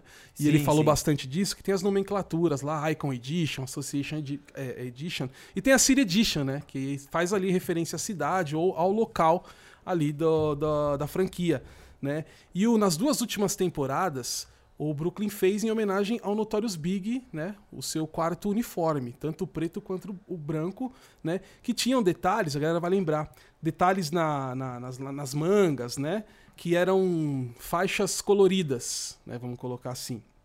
E isso é em referência ao Notorious Big, uh, porque ele usava roupas nesse estilo, né, que até de uma marca, até um pau depois, porque o, o Big usava muito essa marca que chama é. E aí é depois que o Brooklyn, o Brooklyn Nets começou a usar isso, falar que é, os caras começaram a reclamar da patente, né? Então, opa, opa, eu que criei isso aí. Exatamente. Mas ficou tudo certo depois e, e, e não deu mais nada. Então, a, a, aí nessa temporada O Brooklyn Nets lançou uma camisa totalmente especial, que não é de jogo, não é utilizada em jogo, porque até então as outras em homenagem ao Big eram utilizadas em jogo. Essa eles fizeram em homenagem, tanto que eles colocaram uma linha de vários produtos do Notorious Big, né? Com a marca Brooklyn Nets, camiseta com a foto do Big, blusa, né? Moletom. E essa camisa que não, é, não, vai, não vai ser utilizada em quadra, mas ela tem aqui as referências, né? Não só essa da, do tecido de roupas que o Big usava, mas ela número 72 que é a, o ano de nascimento do Big. Uh, aqui tem no peito Bad Style, que né? é o bairro. Que né? é o bairro, né? A galera conhece muito pelo Todo Mundo Odeia o Chris, né? Eu conheço muito pelo Faça a coisa certa, né? Coisa certa, exatamente. Que o Radio Rahim usa, né? Bad Style Do or Die, a camiseta ali. Exatamente. Faça a coisa certa, outra indicação aí, filme do Spike Lee, que é, que é muito bom também. Uh, então, é, é, você vê como o Brooklyn Nets adotou isso também, né? De trazer essas referências, né? A City Edition desse ano já é também sobre uma outra personalidade ilustre do, do Brooklyn ali, que é o Basquiat, né? Então tem, tem muito dessa ligação. O, o Brooklyn Nets hoje é o cara, é, é, o cara, é a franquia que mais traz a questão do hip hop, deixa o hip hop mais vivo no basquete hoje, né? Então, e nisso tá muito atrelado à imagem, né? Essa, aproveitando aqui, eu trouxe essas revistas aqui, né? Porque eu tirei a camisa. São duas revistas, a The Source, né? Que é uma clássica revista de, de hip hop. E também tem a versão The Source Basketball, né? Que aí é. a gente já via também. Não foi muito pra frente, mas teve, né? Algumas edições. Ah, falando sobre basquete. Inclusive tem as propagandas, nas- eu trouxe essas duas porque tem as propagandas ah, anunciando a revista, né?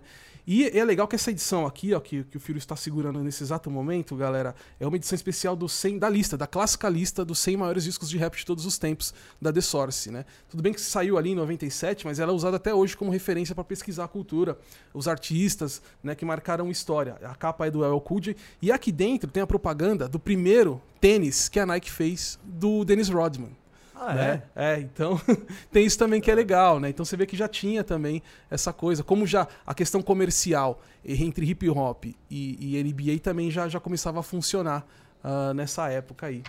Ô Marcílio, e quem que, hoje em dia, quem que são os caras que estão mais ligados, os artistas desses mainstream, que estão mais ligados à NBA? Eu acho que o mais óbvio é o Drake, que tá todo Sim. jogo do Toronto Raptors, né? Sim, sim. Tem vários outros, né? O J. Cole também é um cara que tá sempre. Né? A gente viu muito em jogo, em jogo das Estrelas lá, ele sempre participando do All-Star Game, né? Do All-Star Weekend. E também o, o, o Chris Brown também já participou de jogo das Já, Estrelas, já né?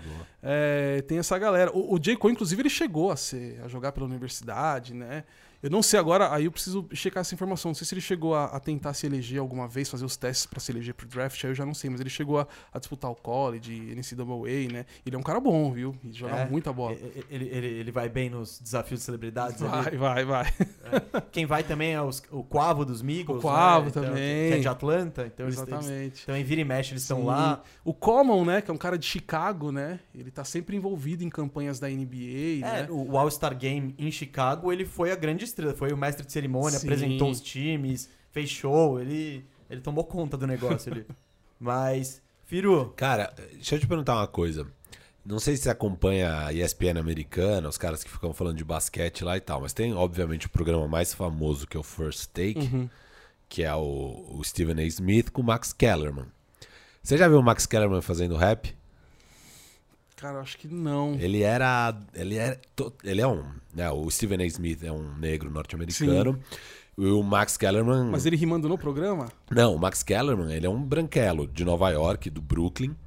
É, mas ele é muito ligado à cultura do hip hop. Sim, sim. E antes de virar apresentador e tal, ele era rapper mesmo. No começo dos anos 90. Ele tinha um grupo dele de rap lá e tal. E, cara, ele era um bom MC, cara. O cara era bom.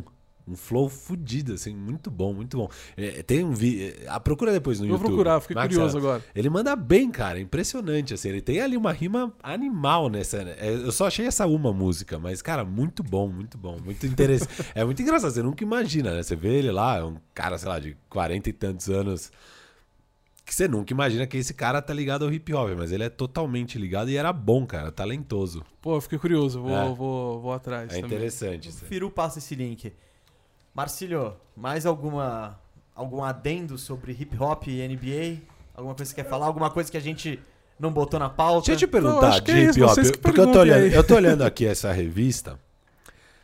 Eu não, nem entrei na lista que o Marcílio tá falando, mas na capa aqui, vou ler alguns nomes que aparecem. Então tem só Rakim, é, Wu-Tang, é, Notorious B.I.G., Ice-T, Snoop Dogg, N.W.A., A Tribe Called Quest, Brand Nubian, Nas, Dr. Dre, Big Daddy Kane, que era animal, KRS-One, que era foda, é, Ice Cube, De La Soul, Mob Deep, que era absurdo, é, enfim, tem ainda Busta Rhymes, Outkast, essa coisa um pouco mais mainstream aí, mas que também era muito bom. Cara, uma época, época de ouro que você já falou. Mas hoje em dia estamos muito bem servido também de hip hop e rap Sim. e tal. Uma fase... Você curte mais qual era? É isso que eu queria Ah, saber não, de é, você. é a era, essa era aí. dos Aqui, você é mais ligado ao- né? É, até é. mesmo, até eu trago na relação com o basquete, né? Eu sou torcedor do Bulls por conta Eu ia falar a vi. mesma coisa. né? Então é, é. E a época que a gente é mais novo, a gente se apega mais também nessa questão sentimental. Você é, você é moleque, você vê aquilo, você. Putz, agora a gente que tá velho, a gente fica chato pra caramba, começa a analisar as Na coisas. minha época era melhor, né? A gente tem um olhar crítico, né? Muito, muito mais do que a questão do, do, do carisma, do apego, do amor pela coisa. Mas você é muito. Mas você é crítico à geração atual do rap, o momento Não, atual, ou não, você acha que a eu- gente tá bem? Cara, se for comparar, eu, eu, eu. Não é que eu não gosto, eu não, não é, não é a- algo que, que me prende tanto como era ali nos anos 90 e anos 2000, né? Mas a gente for puxar a última década aí, uh, só pra falar nomes, é o Kendrick Lamar, ele, se fosse um cara nos anos 90, ele seria também um dos maiores, sem dúvida alguma. Você tem o Joey Badass também, que é ótimo, entendeu? São os caras aí mais, mais novos que Não fazem devem minha nada, cabeça, é. não devem nada, né? E das minas também, Rhapsody, sabe? Não sei se vocês já, já ouviram. É, eu posso também passar, ela, ela, ela é uma É mina boa. que, inclusive, participa do disco do, do To Pimp a Butterfly, do Kendrick Lamar, né, na música Complexion. Ah, ela é uma mina ali que, que, que gravou muito com Night Wonder, né, um dos principais produtores de todos os Ah, é tempos do muito hip hop. bom. Né? E a mina explodiu, assim, sabe? Cara, tem uma coletânea do Ninth Wonder que é fantástica. É, é- é muito bom produtor esse cara, assim. Ele é, Ele é demais, Night Wonder. Se a gente, quando a gente for fazer a listinha, vai ser citado. Falando listinha. Ao cal- final. Calma, calma, calma. O hip hop, agora a gente vai, vai passar para pro assunto do basquete que tá rolando, mas no final do bandejão, estamos voltando com um quadro que o pessoal gosta muito: o, o- O o draft. draft. bandejão. Cara, eu vou te falar uma coisa. Eu sou um pouco menos saudosista, tanto no basquete quanto no rap. Cara É, que acha o Lebron melhor que o Jordan? Exato. A galera fica nessa de, ai, o basquete atual é chato, né? Eu gostava da época dos anos 90. mas- Eu, óbvio, gostava dos anos 90, mas eu acho que a gente tá melhor hoje no basquete do que naquela época. E, hip, e no rap, é, eu acho pau a pau. Assim, eu acho que a gente não tá devendo nada hoje em dia, assim. É que mercadologicamente muita coisa se transformou, né? É, eu acho que vai Então, evoluindo, evoluindo, assim. exatamente. E aí é outra, outro rolê, mas puta, cara, teve muita coisa boa essa Sim, década, assim. sim, muita coisa muito boa essa década de rap, assim. É só esses caras que a gente citou aí, Kendrick, J. Cole, né? O Ah, próprio Quavo, a questão mesmo do trap, né? Cara, Que tem ainda um pouco de resistência pra galera que já é mais do boom bap, né? Que é dessa época aí. É, mas tem vários artistas que são muito bons também dessa linha do trap, né? Então, o próprio Damian Lillard, ele, ele, ele é um cara que faz, ele consegue. Uma coisa que é, antes da, da gente ir pro basquete, ou, mesmo. Ah, sabia que basquete, coisa, pô. jogo jogado, né? O Lillard, acho que até por isso que eu acho que ele. Eu coloco ele ali como um cara. Porque ele é um MC muito completo. Ele consegue rimar em cima de um trap, de uma batida de trap, né? Como de um, de um boom bap. Isso é uma coisa muito comum em artistas norte- norte-americanos do rap, né? Você bota qualquer batida na, pros caras, os caras vão rimar de qualquer jeito e com maestria. Eles sabem fazer isso, né? Não tô falando que aqui no Brasil ninguém sabe, né? Mas eu acho que não é ao mesmo tempo, não é a mesma, o mesmo, a mesma desenvoltura, né? Aqui no Brasil tem muito. O cara que só faz o trap, ele só consegue rimar no trap. O cara que faz um boom bap, a batida mais seca, se botar um trap pra ele, ele não vai conseguir desenrolar tão bem. Nos Estados Unidos é muito comum isso. E o Lillard é um cara completo nesse sentido. Ele consegue rimar nas duas coisas. E ele é aquele cara que se pegar um trap pra rimar, ele não vai ficar falando só de... Aliás, ele nem fala muito da, da, da, da, da, da- Disney, da coisa do rap. tá ligado? Ele é um cara que realmente também traz muito do cotidiano dele, da vida dele. E o, e o Lillard tem uma história de vida também muito bacana, muito interessante, muito bonita, né? É, assim, na questão de, de, de conquista, do que ele conquistou, porque ele também teve muitos problemas. Então, ele consegue trazer isso nas letras também, né? Que, que dá essa, que faz ele ser um cara completo, que ele sabe falar de tudo e sabe rimar em qualquer batida que colocar na mão dele. Pra encerrar, você ouve o Damian Lillard? Ouço.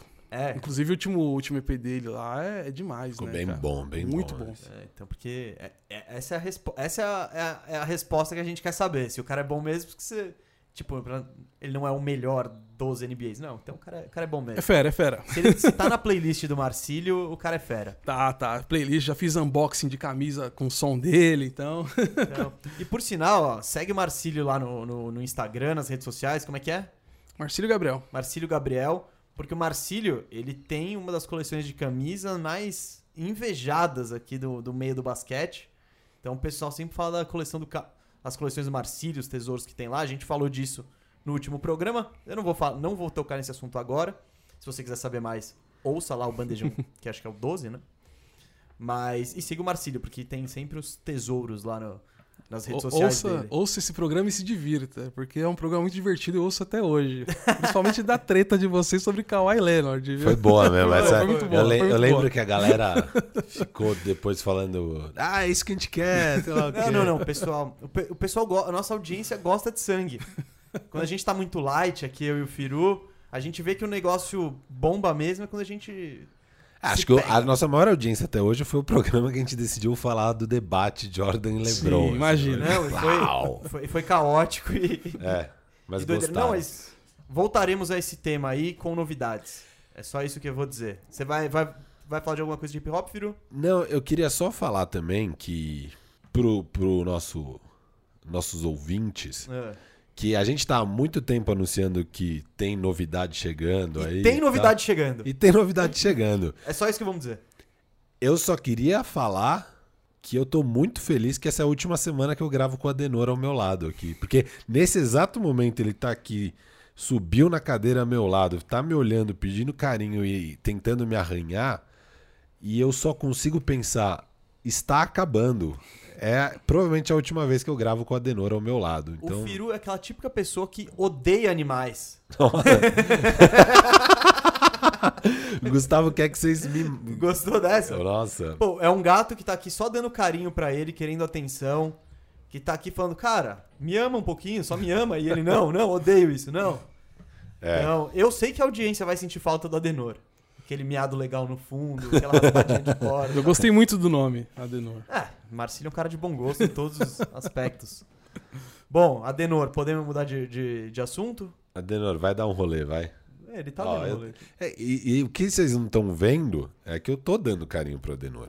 Mas tá Mas é reclamando, mas complicado. tá reclamando. É, aquele- porque daí agora ele, ó, ele já tá subindo na mesa. É, é, é bom tirar a camisa daí. Ah, ele vai estragar, ele vai estragar a camiseta do convidado. Não, não, não, não. Ele vai provavelmente puxar um fio aqui, estourar vai, tudo. vai, Ó, ele já tá vai, de ó. olho nos fios. Sai fora, vai, Adenor. Aí, ó, viu? É assim que o Rafael trata os animais. Adenorzinho Ele lindo. dei- e ele deitou na mesa, Você assim, poderia- ele tá de boa. você Ele poderia- tá de boa, Adenor tá de boa. Você poderia passear pra outro Quem é canto crica aqui? né? aqui é o Firu. Vamos falar de NBA, vamos falar de All-Star. Bora. All-Star tá. Game? Ah, vamos, rapidinho. Vamos, vamos, vamos. Só porque a gente já fez um programa mais longo botando nossos times e tal. Agora saíram as escalações titulares e reservas. O jogo vai ser no dia 7 de março. Eu vou repassar os times aqui rapidinho e vamos debater quem que quem que faltou e quem que foi sem merecer. Fala primeiro os titulares. Aí a gente fala quem que tá errado. É, isso, Boa, rapidão. beleza. Vai. Oeste. LeBron, o mais votado capitão do time, Jokic, Kawhi, Curry e Luca. Luca tá errado. É, a gente É o Dame. concordou sobre isso. Ah, agora você, também. Você tava de Mitchell antes. Não, É. mas o Dame eu tava. Pra mim era Ah, Dame e Mitchell. você não ia- É, porque pra mim era o Dame disputava com o Curry e o Curry perdia. É, Tá. pra mim é isso. Eu continuo firme e forte Não, eu nessa também ideia. acho que o Dame tinha que estar lá. Mas eu tô ok com também tirar o, o, o coisa e deixar o Steph, porque de lá pra cá o Steph fez umas barbaridades. E tudo bem. O, o Spida. O, eu falo Spida, acho que as pessoas devem ficar bravas, que é Spida o certo. Eu não sei porque. Ficou pra mim Spida, eu sempre falo Spida. E Você não gosta do inglês desnecessário, né? É, é, é Spida, dane-se. Eu vou falar Spida, eu vou falar errado, não tem jeito, beleza, bora. E, mas eu ok com o Spida ficar no banco é, e deixar o Steph, porque realmente tá uma barbaridade o que ele tá jogando, mas eu mantenho minha opinião que entre Steph e Dame, o Dame tá à frente esse ano. Não, justo, mas eu acho que são os dois. É, também. são os dois, são os dois. Então, o Luquinha e tá o próprio? Luca, né? O próprio Luca falou: é, eu acho que o Dame merecia mais que eu. Mas de fato, assim, foi. Eles empataram. Porque é, o, o, o Luca ficou em segundo na votação do público. De armadores, né? Porque você divide arma... Ele foi o segundo armador mais votado pelo público. E o Dame, o terceiro. E tanto para os jogadores quanto para mídia, o, o Dame ficou em segundo e o Luca em terceiro. E, e o fã vale 50 e os outros dois 25. Então empatou. Só que o desempate é o vo- voto do fã. Então o Luca passou no voto do fã. Eles empataram, mas óbvio, foi, é que o Luca é muito popular para os fãs, né? Exatamente. E aí passou, mas tudo bem. É, eu, eu, eu não, eu não encano muito com isso do time titular e reserva. Eu encano muito mais com quem ficou de fora, assim. Marcílio, tá, concorda? Concordo, sim. É... O, o Damian Lillard é muito mais bola que o Luca. Isso aí não, não há quem diga que não é. E eu Essa digo, foi polêmica, eu hein? digo Essa que foi não é. polêmica. Eu hoje, eu Embora hoje, eu ache que esse conceito de ser mais bola, eu já entrei em várias discussões sobre futebol com o Firu sobre isso. É um conceito meio, sei lá. É tipo, ele é mais bola. É meio que. O que, que é isso? Né? É, o que, que é isso? É meio que você fala, eu gosto mais desse cara. E tipo, pô. Não, não é nem porque eu mais gosto do Lillard, porque o Lillard é meu rapper preferido do aí, basqueteiro. é o não, Rob, não é o é, não é. hip hop. Mas eu acho que ele é mais bola que o Luca. O Luca pode ser mais bola que o Lillard. Não, eu, eu acho assim, ó, eu acho que o Luca certamente vai ser mais bola do que o Lillard. Tipo, vai ter uma carreira bem melhor que a do Damian Lillard. E eu acho que já hoje não pensando hoje para os próximos cinco anos, pensando hoje. Eu só tenho mais essa temporada, sei lá, o mundo vai acabar ano que vem, não tem mais basquete. Essa é a última temporada. Eu escolho o Luca antes do Na sua análise atual. Atual, pra hoje. Tá, pra hoje. Pra tentar ganhar esse ano, eu escolho Ok. o Luca antes do Dame. Pra hoje tem vários jogadores que estão nessa mesma situação, né? Que, que, que, de repente, his- historicamente ou decorrentemente, ah, tem. Não tem mais bola, mas tá à frente no momento, entendeu? Se a gente for É. falar de momento, sim. Não, é assim, ó. Eu, eu acho que o Dame tá tendo uma temporada melhor que a do Luca. É, acho que por isso que eu coloco o Dame e não colocaria o Luca. Mas quem eu acho melhor, eu acho o Luca melhor. Mas é, se você for ver o All-Star Game é bem isso, assim, né? Tem esses dois, esses dois lados aí, né? O, a questão da popularidade é o jogo das estrelas. Você quer ver os, É, os principais tem. jogadores. E tem um lance que até entra muito nessa questão de tipo, ah, fulano de tal ficou fora. Quem merecia ou quem não merecia. Que é a bola que estão jogando, né? Tem muito jogador. Por exemplo, o Westbrook é um cara que é uma super estrela da NBA. Ok. Mas por que ele não foi pro All-Star Game? Porque tá bizarro. Porque tá né? bizarro, Mas exatamente. agora, é, Mas por outro lado, bizarro, né? ele Agora poderia, ele já tá se a bem. gente for levar o pé da letra, o jogo das estrelas, ele poderia estar nisso, nesse, nesse conceito. Que você vai ouvir, vai entendeu? ser meu argumento pra quem eu acho que é o grande esnobado do leste. Mas é, concordo, é um jogo das estrelas, você tem que ter isso em mente, que é o motivo do porquê talvez você não deveria levar o Rudy Gobert. Eu levaria esse ano porque ele tá muito bem, o Jazz tá muito bem, mas assim, não é a coisa mais atrativa, não é exatamente o que você quer no jogo das estrelas é ver o Rudy Gobert. É, que nem mas você pegar os, os jogadores reservas, a maioria foi pela bola, e não necessariamente pela popularidade. Porque são os técnicos que votam. Exatamente. Eu, eu- eu aí não, que eu, tá. não, eu não penso no All-Star Game. Eu penso, não penso no All-Star Game como um jogo que vai me entreter muito. Eu penso no All-Star Game como um registro histórico de quem foram os melhores da temporada. eu também penso muito mais Tipo, assim. Eu eu não- entendo quem É pensa. óbvio que eu não quero ver o Rudy Gobert, porque ele joga defesa. O É. forte do Gobert é defesa. Pô, que- não vai ter defesa lá. Então, beleza, ele vai completar a ponte aérea, mas não vai fazer nada de interessante. Mas é um cara que merece estar porque. Por, por isso, por estar registrado na história que naquele ano ele foi um dos 12 melhores do Oeste. Então eu, eu vejo o All-Star Game assim. E sobre o debate Luca e Dame, cara, o Luca vai ser melhor. Ele tem um.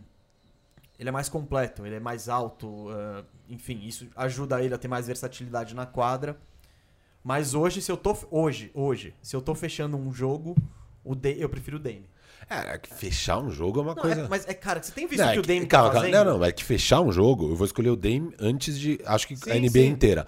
Mas. Esquece fechar o jogo. É, Pensa, você. Você quer o primeiro quarto? Não, é um draft. Dra... Tava fazendo um Ah, draft e você vai montar o time só pra esse ano. O contrato é de um ano. Esse ano você quer ser campeão. Você escolhe quem antes? Eu escolho, eu escolho o Luca. Cara, então. É que o Luca. E que não tem nada a ver com esse debate do All-Star Game, tá? É Não, só- não, é não, a gente só, só É. tá dando aquela viajada aqui. Eu acho muito difícil, cara. Pô, eu, é que eu amo o Dame, velho. Eu também. Ele. eu- Não, é isso. A gente tá falando de, É, dos três melhores amo o Luca armadores. É, o. Luca, ele, pô, ele é um jogador talvez que eu mais. Não mais gosto de ver, mas que eu acho que vai ser daqui a cinco anos o jogador que eu vou- mais gostar de ver. Saindo essa velha guarda aqui, substituição, porque o entendimento dele, o estilo dele. Puta, eu adoro o estilo de jogo do Luca, que é lento, tá ligado? Ele é. Ele, ele, ele- joga no, Ele impõe o ritmo no dele. ritmo ali, dele, né? assim, tipo, pô, não, eu vou levar o ataque. Ele põe os caras nas costas dele, eu acho isso muito legal.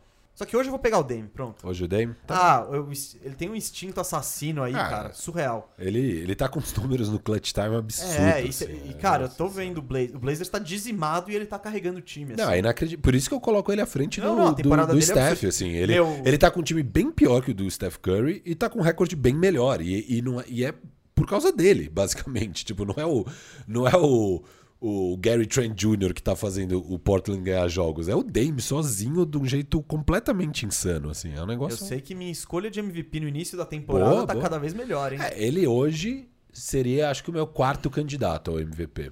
Ih, vai botar o LeBron antes. Xiii, já vamos Claro, entrar né? lá, já vamos entrar Claro. lá, já vamos entrar lá. Tá. E Ou seja, ou seja, Firu, ou seja, Damian Lillard é mais bola que o Luca, tá? O Luca vai ter Não, mais bola que É o o que eu tô Lillard. falando. É, Pra mim, o Dame tá tendo uma temporada melhor que a do Luca, mas o Luca é mais bola. Já hoje. Mais bola, esse conceito. É, eu, ok. eu, eu quero que alguém ponha no dicionário. Mais bola. Sei lá, substantivo masculino. Papapá, Eu, papapá, eu tô me papapá. entendendo com o Marcílio. Se você tá tendo dificuldade aí, eu tô. Não, eu tenho, eu tenho dificuldade porque esse, esse argumento, pra cada pessoa, ele vale uma coisa. É. Sim, sim. E quando é tipo pro seu irmão, então é bizarro. Falando sobre Não Palmeiras. vamos entrar nisso, É. não vamos entrar nisso. Conferência Vai, Leste. Titulares: Duran, Embiid dura- vai ser o capitão, foi mais votado. Yannis, Bradley Beal, Kyrie Irving. Na minha lista eu só coloquei o Harden de diferente. É, eu continuo preferindo Ky- o Harden do que o Kyrie. É, já tem mais jogos, ele, ele, é mais importante. É, ele é o cara. ele é melhor. É, então. É Sim, tipo, sim. indiscutível. Ele é indiscutivelmente melhor e acho que tá tendo uma temporada melhor, sei lá. É porque. O- a, que a do, a do Kyrie Irving tá, tá absurda, assim. Sim, tipo, sim, É o que a gente falou, inclusive, no programa lá que você, você nem colocou o Kyrie. Não, eu viajei, é. Eu viajei, vocês me convenceram e acabei colocando já naquele programa. E de lá pra cá, ainda deu mais demonstrações de que realmente ele tem que estar. Mas o titular acho que deveria ter sido Harden. né? Tá com a gente? Harden ou não Kyrie? tá? Harden tem, até naquela votação, eu tenho. Até trouxe aqui o print da minha votação aqui pra bater com a de vocês também. Boa, Não, porque teve No- gente que botou, West tipo, também. uns Jalen Brown, esses caras Ah, aí. não Eu- dá, né? Não eu, não, eu não acho que dá. Não dá, não dá. É, acho que também vai. Quando a gente for entrar no- nos que ficaram de fora também, muitos que ficaram de fora não chegaram nem a, a serem aí sondados aí nesse, nessa primeira formação, né? Ah, a gente não, tá não, falando não, de. é, falando dos titulares. O é próprio mesmo. É, não, não. eu falo que são dos titulares mesmo, né? Muita, a gente segue muita gente, acompanha muita gente que também tá conectada com a NBA. E quando saíram as opções para você votar ali, né, como torcedor, né, a gente viu muito, muito ali o JPEG de muita galera que postou. e o Trae Young tava nessa, entendeu? Sim, sim. E era ele é um cara que não, é. que não foi nem, né, nem, nem pro banco, enfim, né? Não sei, acho que já deve estar no caderninho aí, Vamos, né? vamos, vamos Vamos entrar lá. lá? Agora reservas, fala aí. Vamos começar com o West, então. Eu. Isso não é um exercício de adivinhação, mas eu tô bem alinhado com o que saiu. Do, do- do que eu tinha falado no programa passado que, e o que foi confirmado pela NBA. Anthony Davis, Paul George, Rudy Gobert, Damian Lillard, Donovan Mitchell, Chris Paul e Zion Williamson. O único de- desses caras que eu não coloquei foi o Zion. E eu não tô desconfortável com a presença dele, na real. Ah, e de lá pra cá ele É, tem... então, por isso, porque o nível dele subiu, eu tinha falado de Aaron Fox. O Kings caiu também, É. então eu tô eu não tô não tô lamentando não. Pra mim tá bem OK. Eu tô com o relator aí. Eu, eu fiz uma enquete antes de sair o time lá no meu Instagram, pedindo para as pessoas assim: fala aí quem vocês acham que vai ser o grande esnobado do All-Star Game. E o meu palpite foi Devin Booker. Eu achei que ele ia ser esnobado e ele foi esnobado. Já corrigiram isso, porque o, Le- o Anthony Davis está lesionado e chamaram ele. Pra mim, ele tinha que estar nos 12 já. Eu coloco ele antes do Chris Paul. É, para mim, ele é o cara mais do que o Chris Paul no Phoenix. Tá tendo a temporada melhor do que a do Chris Paul. Eles são tão importantes quanto um o outro, né? E o Phoenix Suns tá muito bem no ano, como eu esperava. E mas eu coloco o Devin Booker antes. E é uma sacanagem, porque o Devin Booker sempre tinha temporadas históricas, né? De eficiência e Nem tanto eficiência. é, mas de números. mais de números, Números, assim, né? números brutos, porque era ele lá jogando sozinho numa merda no Phoenix Suns e nunca colocavam ele de All-Star justamente porque, ah, você não ganha jogos e tal. Agora que ele tem um time decente e, óbvio, com um time decente, ele mostrou que sim, ele consegue ganhar jogos. O argumento é, ah, mas você não tá fazendo mais 29 pontos, agora você tá fazendo 20. Tipo, Não, não, eu acho que o argumento não é esse. Eu acho que o argumento é não, não- n- ninguém, Vagas- deu, é, ninguém não. deu argumento, mas é isso. Você vai ter um time melhor, você vai fazer menos pontos, mas você vai continuar sendo um monstro. E agora, cara, você tem a quarta melhor campanha da NBA. Pô, você tem que estar lá, cara. Eu acho uma sacanagem. Pra mim, o Devin Booker era claramente o cara que tinha que estar entre os 12. O Chris Paul já ficou na. Aí, Eu acho o Chris Paul mais importante do que o Devin Booker. Eu acho que a nota, a nota de corte pra muita gente falou, tá, quem que a gente põe do Suns? É, E aí é uma questão pessoal. É, eu acho o Ao mesmo Booker tempo que o importante. Devin Booker tá mais eficiente do que antes, o Chris Paul mudou toda a cultura, todo o estilo de jogo. Ele é o dono do time, ele dita o ritmo. Então por isso eu fui E ele é um de- cara de importantíssimo no É, clutch ali. Ele, ele faz as coisas certas, Que, né? que se ele não finaliza, ele ajeita pra um Booker da vida finalizar. Sim, sim, não. É, é- é- eu acho que existe o debate. Eu não acho que é um absurdo ser com o Chris Paul ao invés do Devin Booker. Eu iria com o Devin Booker. E, enfim, que bom que corrigiram já.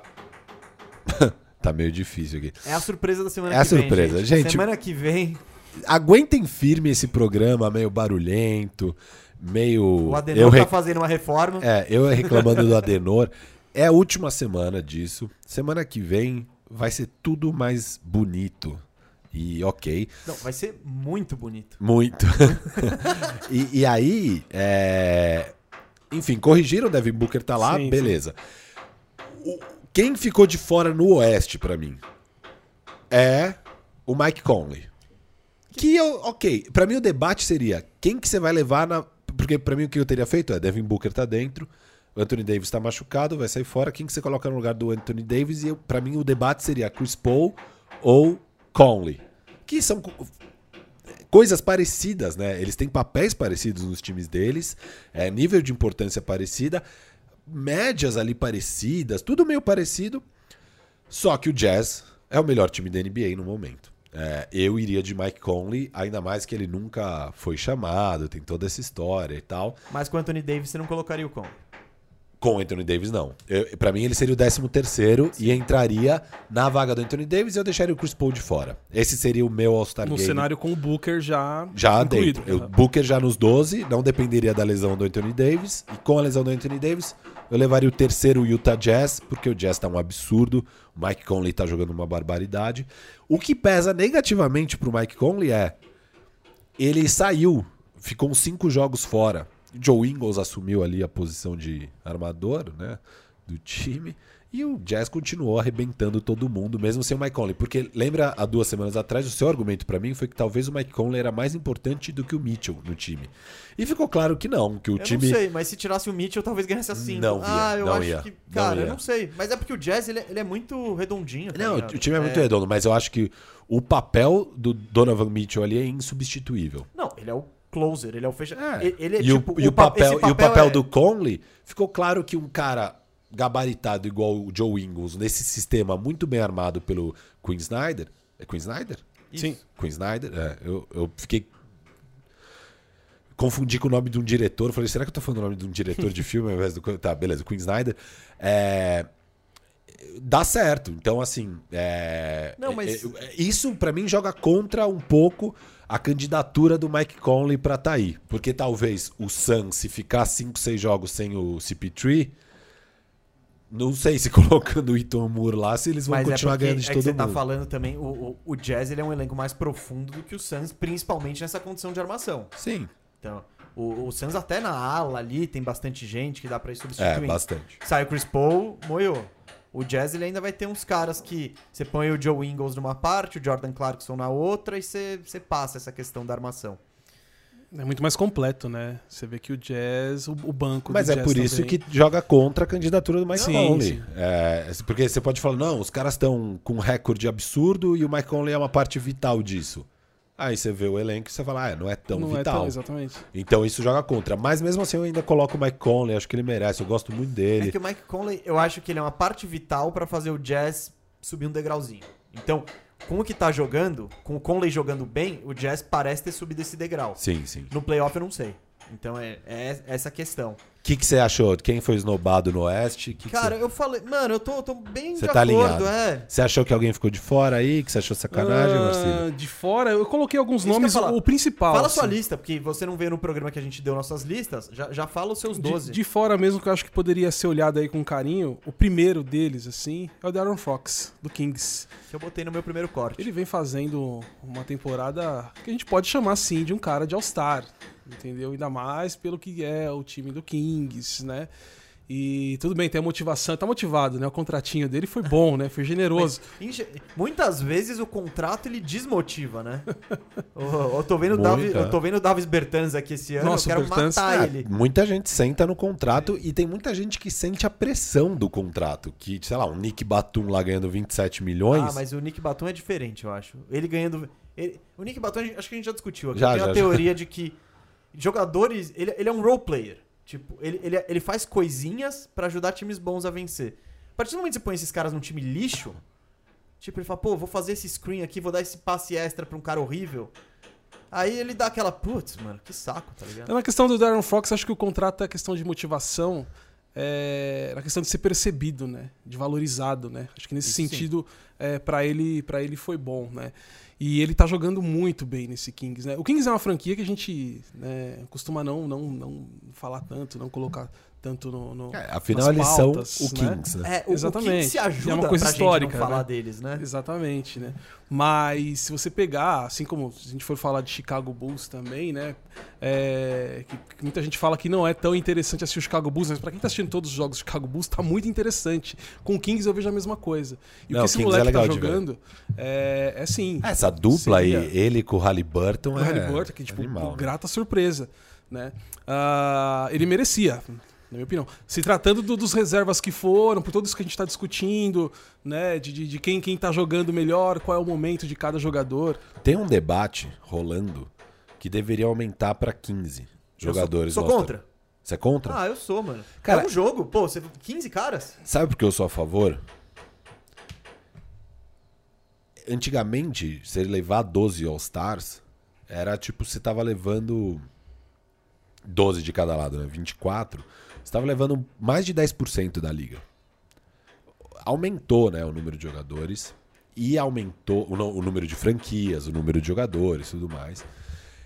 E aumentou também o nível de talento, eu sinto, de uns anos pra cá. Sei lá, em 2000 não era tão complicado você fechar 24 nomes. Hoje em dia é muito complicado. Você pega aqui o leste, cara, é uma loucura. Uhum. Tem, tem uns 10 caras que ficaram de fora que tem um caso legítimo leste, estar o- no jogo. Se eu tô alinhado com o oeste, com o leste, eu não tô, não. Exato. Então tá muito difícil. É, o que eu sinto são duas coisas que poderiam mudar. Aumentar o número. consider- Tem essa complicação porque é um jogo. Como é que você vai fazer 15 caras de cada lado jogar? Mas é um All-Star Game. Você não precisa jogar 40 minutos. Deixa. Os caras jogam 20. rodar. Faz rodar tal. E tem muita gente aí que merece. Isso é uma coisa que poderia mudar e, e se adaptar ao tempo atual. Porque tá cada ano mais difícil de se escolher. Sempre fica fora uns casos que você fala, caramba. E outra coisa que poderia mudar é essa questão de. Aproveitando que não tem mais. Não é Conferência Oeste contra Leste mais, não tem mais essa divisão.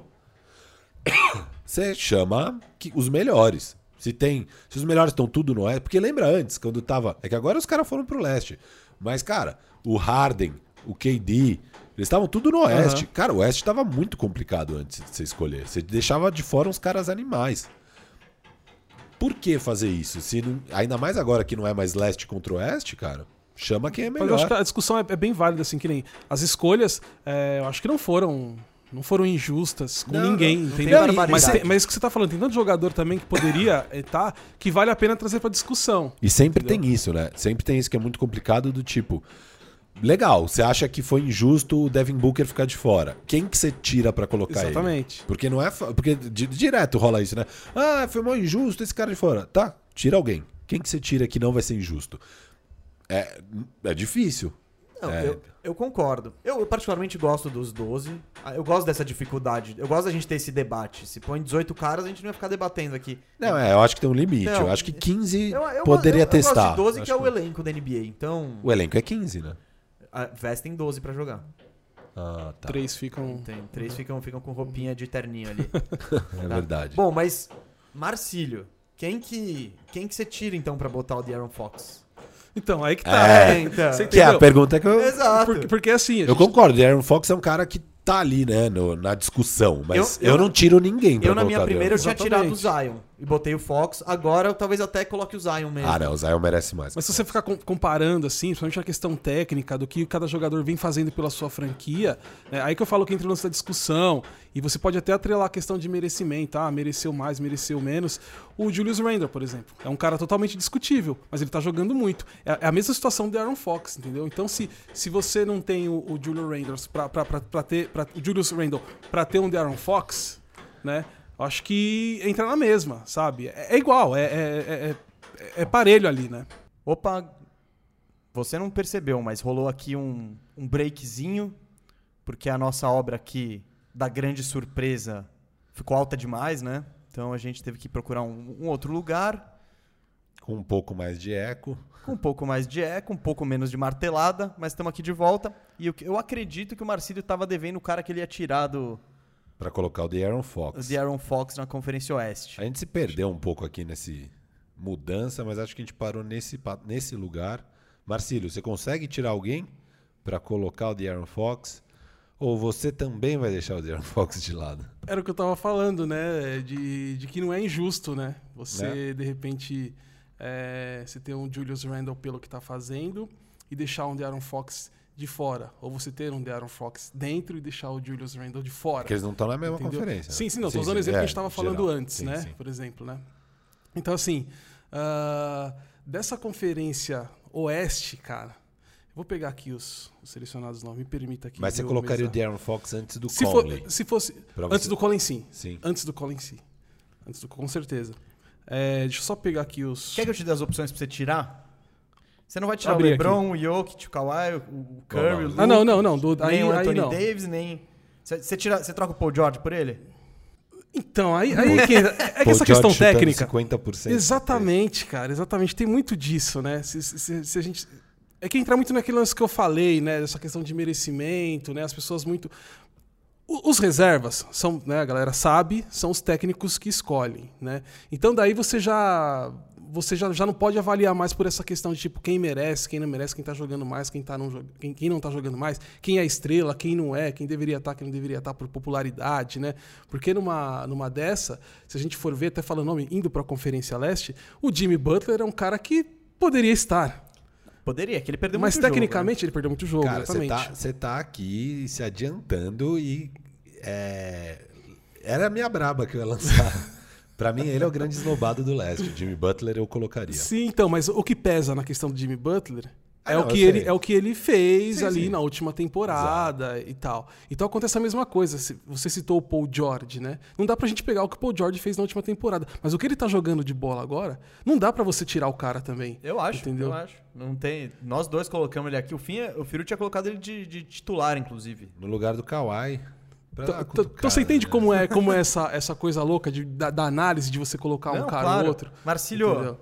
É difícil, cara. eu acho que você se expressou muito bem. Explicou Estou- muito estou no bem muro. e você tá em cima do muro.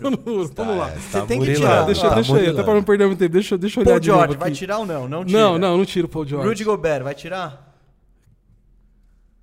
Ele vai chorar. Vamos- Ele vai chorar. Ele vai chorar, ele vai Tirar, chorar, ele vai mas. chorar.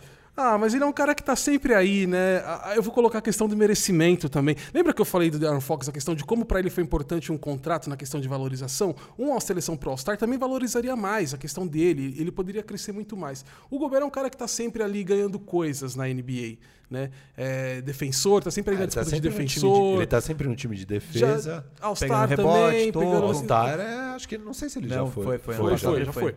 Então, quer dizer, nesse sentido, o Gobert pode ser sim. Boa, cortou. Então nem chegamos em Lillard. Lillard nem Não, Lillard nem aí, não, Mitchell, Zion e CP3.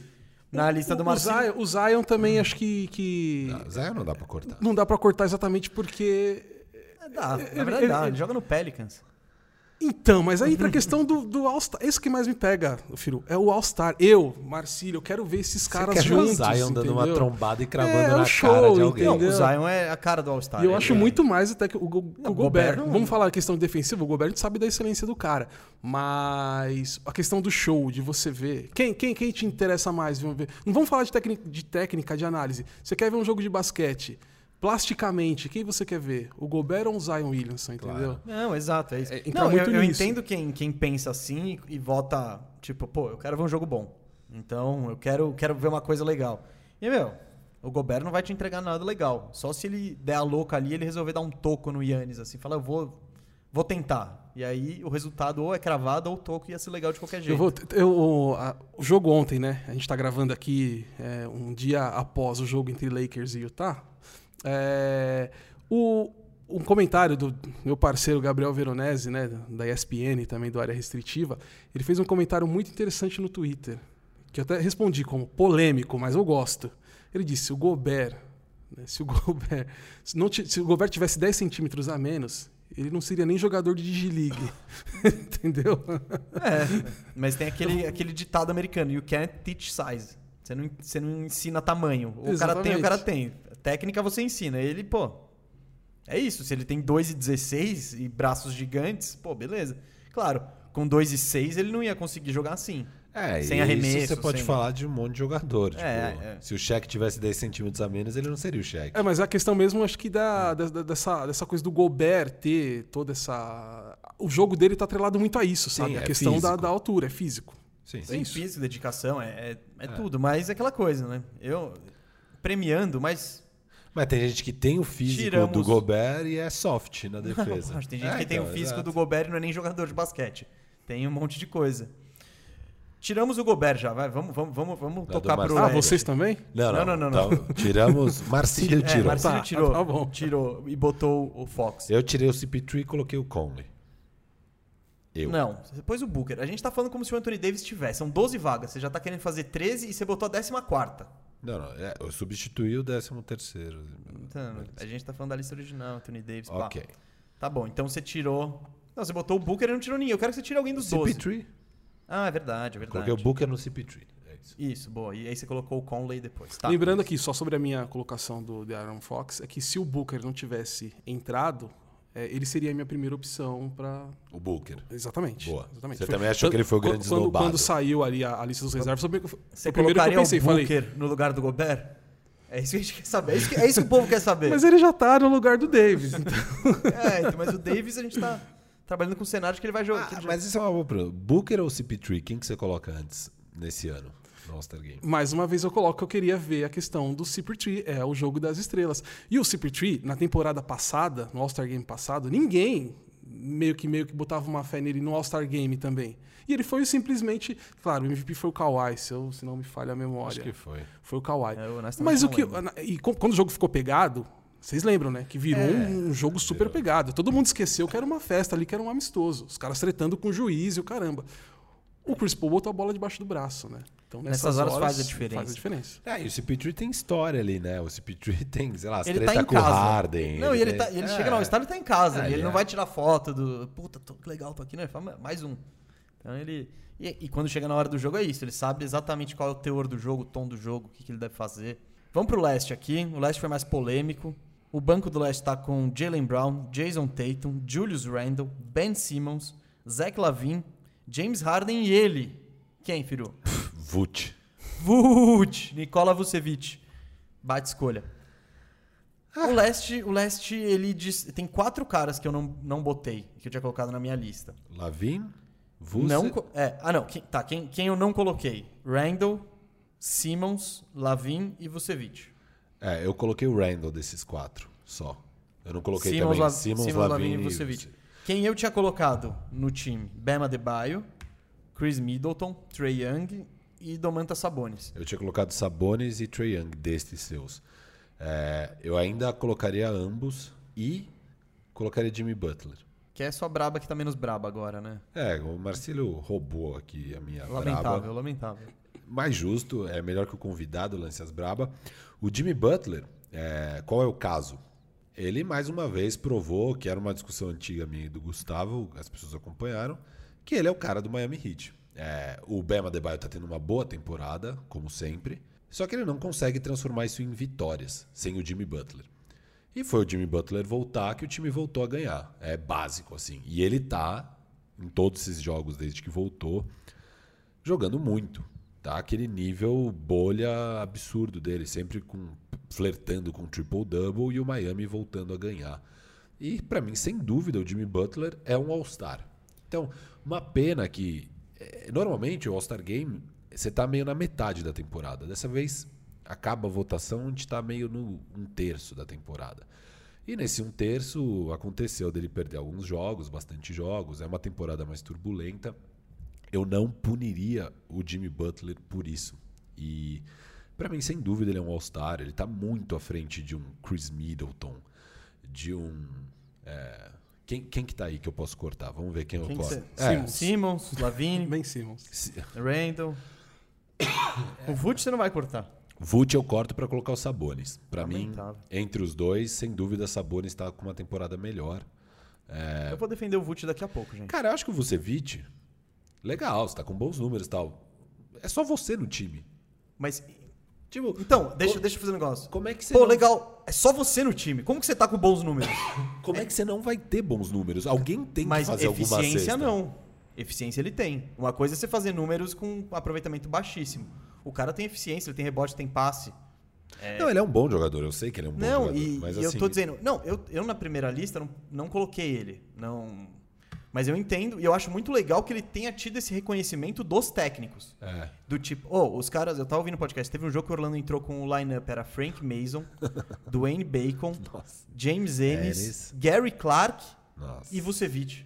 Cara, É. o, Orlando, o Orlando não era pra ter duas vitórias. Você tira o Vucevic desse time aí e, cara, ainda, por incrível que pareça, ele ainda, ele sozinho consegue roubar um joguinho ou outro.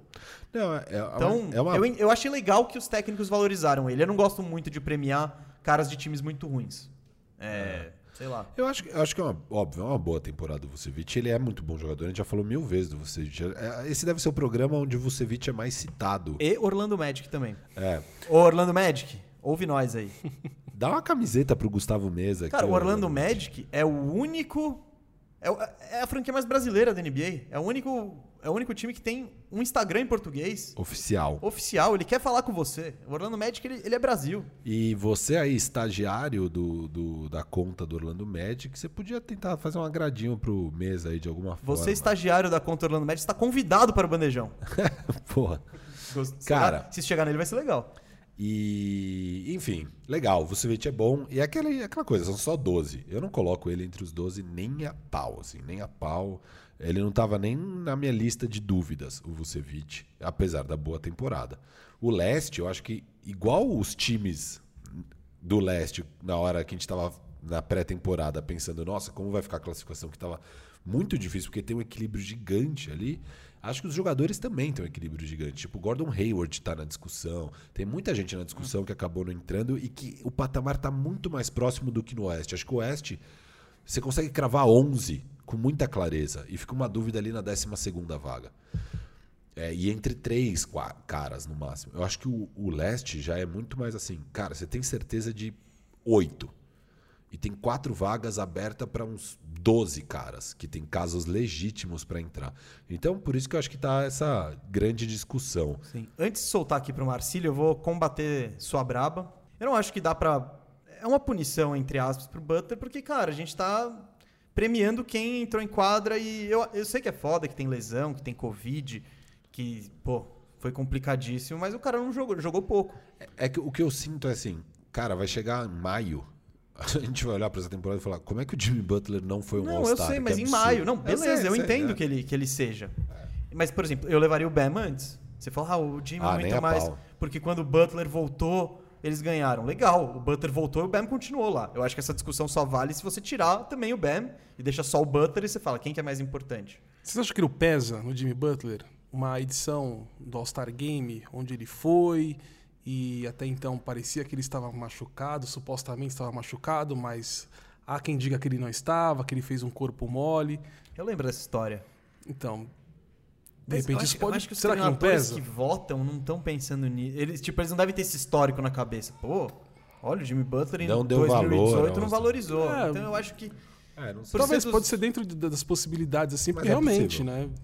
Você, você vê um Jimmy Butler de fora, é, fica todas essas dúvidas, né? Você tenta buscar argumentos do porquê, você fica tentando analisar, ah, é a temporada, é, são os jogos que ele não jogou, enfim. Então, Não, eu acho que o Jimmy Butler é claramente falta de jogos. Não, sim, sim. Ele só Então, vai ficar beleza, de fora por isso, mas Mas eu acho que então é. eu colocaria. O Heat agora já tá na figura dos playoffs, e daí você tem um time como o, o Celtics, que tá despencando Sim. e que mesmo assim tá com dois All-Stars. E eu defendi até, assim, na época, duas semanas atrás, a gente tava discutindo se algum deveria ser um starter. Sim. E era Não, muita gente botou o Jalen Brown é, na e imprensa americana. claramente os dois eram pra estar no All-Star. Agora eu já acho que é discutível. Até isso é discutível. Porque, cara, você tem, como é que com dois All-Stars você não consegue vencer mais um jogo? Só porque o Marcus Smart tá machucado? Então, assim, puta, então talvez não seja tão All-Star assim, sabe? Vocês dois deveriam estar ganhando esses jogos. Tem muito jogo aí que eles estão Ontem perdendo. eles tomaram o nabo do Atlanta. Exato. Tipo, lavada. É. De limpar o banco. Bom, Vamos, Marcílio. Marcílio, é isso. eu acho que já, já falei, né? Eu, eu, não, eu não gostaria de ver o Ben Simmons né, Tira no, um lugar. No, no- no- é, tinha que ser o Jimmy Butler. Butler no Simmons. Que mais? Esse era, esse era o seu? Ah, La- Lavine com certeza. Fica. Cara, Não, não, ele não. vai tirar o Mas Lavine? peraí, Se alguém falar, aqui não. vai tirar o Lavine, é ele. Mas há de concordar, né? A questão do clubismo acho que nem é. Acaba nem sendo, já, já vinha falando antes, Lavine realmente. Aquilo que eu falei do Chicago Bulls, né? Ah, o Chicago Bulls é uma franquia muito interessante por tudo que foi. é, construído assim, né, na, questão de mentalidade, de como esse Bulls iria chegar para essa temporada. Aquilo que eu falei, eu vejo algumas pessoas comentando, né, al- al- alguns programas que eu ouço e tal, ah, que são comentários um pouco mais, mais vagos sobre o Chicago Bulls, que é a questão de, tipo, realmente o Chicago Bulls hoje não é a franquia que você mais quer acompanhar, que, que mais te desperta o interesse em acompanhar. Mas se você acompanha Matthew. todos os jogos, É, você vê, é, é, tá bem interessante você ver o andamento do time, né? Ah, uma certa evolução que acontece, né? E algo até que a gente, o torcedor principalmente, o que acompanha, o que está ali, não esperava nessa questão de, de evolução. Esperava uma coisa muito mais, um processo muito mais lento, mas ele está tá acontecendo. E então por isso a, a galera fala muito, ah, esse time não dá, esse time do Bus não dá para assistir, time ruim, time fraco, não sei o quê. O Marcílio tá ouvindo bandejão, isso é bom, hein? Mas o, o, o, o Lavini vem jogando muito bem, né? Nesse time fraco, que é desinteressante, entendeu? E os números, né? Sim, ele tá com aproveitamento e números absurdos. Então a gente, a gente até falou o tempo todo aqui essa questão dos técnicos escolherem desempenho, né? Quem tá jogando. O Lavini jogou todos os jogos até agora de Chicago Bulls, né? Isso pesa também. O, Pesa o Lavini, por mais que eu e o Firu tenhamos nossas ressalvas sobre o estilo de jogo dele, é isso. O cara tá jogando todos os jogos, média de 29 pontos, aproveitamento alto. Beleza, tá Então, ligado? dentro de eu tudo acho que a gente tá Você pega um discutindo, Jimmy sim. E o Butler. Chicago hoje Eu sei, tem, tem não aqui, tá ó. nem no play-in. Ele Tá, é o sexto. é o sexto Eu assisto colocado. colocado, depois da vitória Nesse de ontem. leste. É porque eu não trouxe essas coisas que a gente vai falar de Chicago daqui a pouco. É, vamos falar do vamos, Chicago. vamos guardar. Eu Então- tava até pensando se a gente ia embarcar no Não, não, Chicago não, e não. depois voltar, mas porque ele não, deu não, gancho. é, é, não, mas vamos voltar. Tá. Tá, vamos terminar isso aqui. Vamos encerrar esse, esse Bom, então, Simmons e. Butler e Lavine e Butler, ok. É isso, é isso que você disse. Vucevic, você deixa ou Sabonis? Então, é, me desculpa, mesa, mas o Sabonis Ah, cara. tá bem. Acho que o próprio Mesa, o Não, próprio na, Mesa na minha colocou. lista eu coloquei o Sabonis e não Ah, coloquei é? o Vult, Ah, é. então. é. Mas agora que os técnicos colocaram, eu talvez eu Você mais empolgou, tranquilo. você deu uma empolgada aí. Cara, eu, eu, lamentavelmente assisto mais o Vult do que eh, provavelmente qualquer Cara, o pessoa Indiana, nesse o país. Indiana é o quarto do leste. O Sabonis é Então, claramente mas esse, o melhor esse jogador. claro do leste, esse Quarto. quarto, do leste. É, duas vitórias. É- Não, ó, é 50% de aproveitamento. Não, não, não. Eles estão. Não, então, é, é tipo. Calma. Eles Fala, estão fala, duas derrotas a menos do que o décimo, que é o Knicks. Exatamente. O Knicks tá 15 e 17 e é o décimo. O Indiana tá 15 e 15. Então, eu acho que levar em conta essa. É, essa não dá, não, dá, não dá, não não dá. dá. Ainda mais o A leste. classificação atual, não, É. né? Não dá pra você falar, é que nem o Bus, não dá pra você falar só porque tá em sexto Não, não, lugar é na corrida é do muito- leste. é- você falar que já vai É pegar uma um diferença minúscula. Exatamente. A, o- a diferença aumenta pro décimo primeiro, que daí já estão quatro jogos abaixo de 500. É, é, ali já aumenta um pouco mais a diferença. Mas do décimo até o quarto é um blocão bem próximo, muito próximo, né? Duas derrotas de diferença. O primeiro, segundo e terceiro estão bem isolados no leste, tá Sim, mais sim. garantido, Então, aí- que é Filadélfia, Brooklyn, Milwaukee. E aí o resto tá essa coisa. Indiana, Toronto, Chicago, Charlotte, Miami, Boston e Knicks, muito parelhos. E aí você tem o Atlanta e o Washington crescendo. É, Nossa, que, o Atlanta tá aí embaixo. Tá, o Mas Atlanta é é, isso também. décimo Qualquer primeiro. três vitórias. Exato, Já três sobe. vitórias já cola ali no, Então.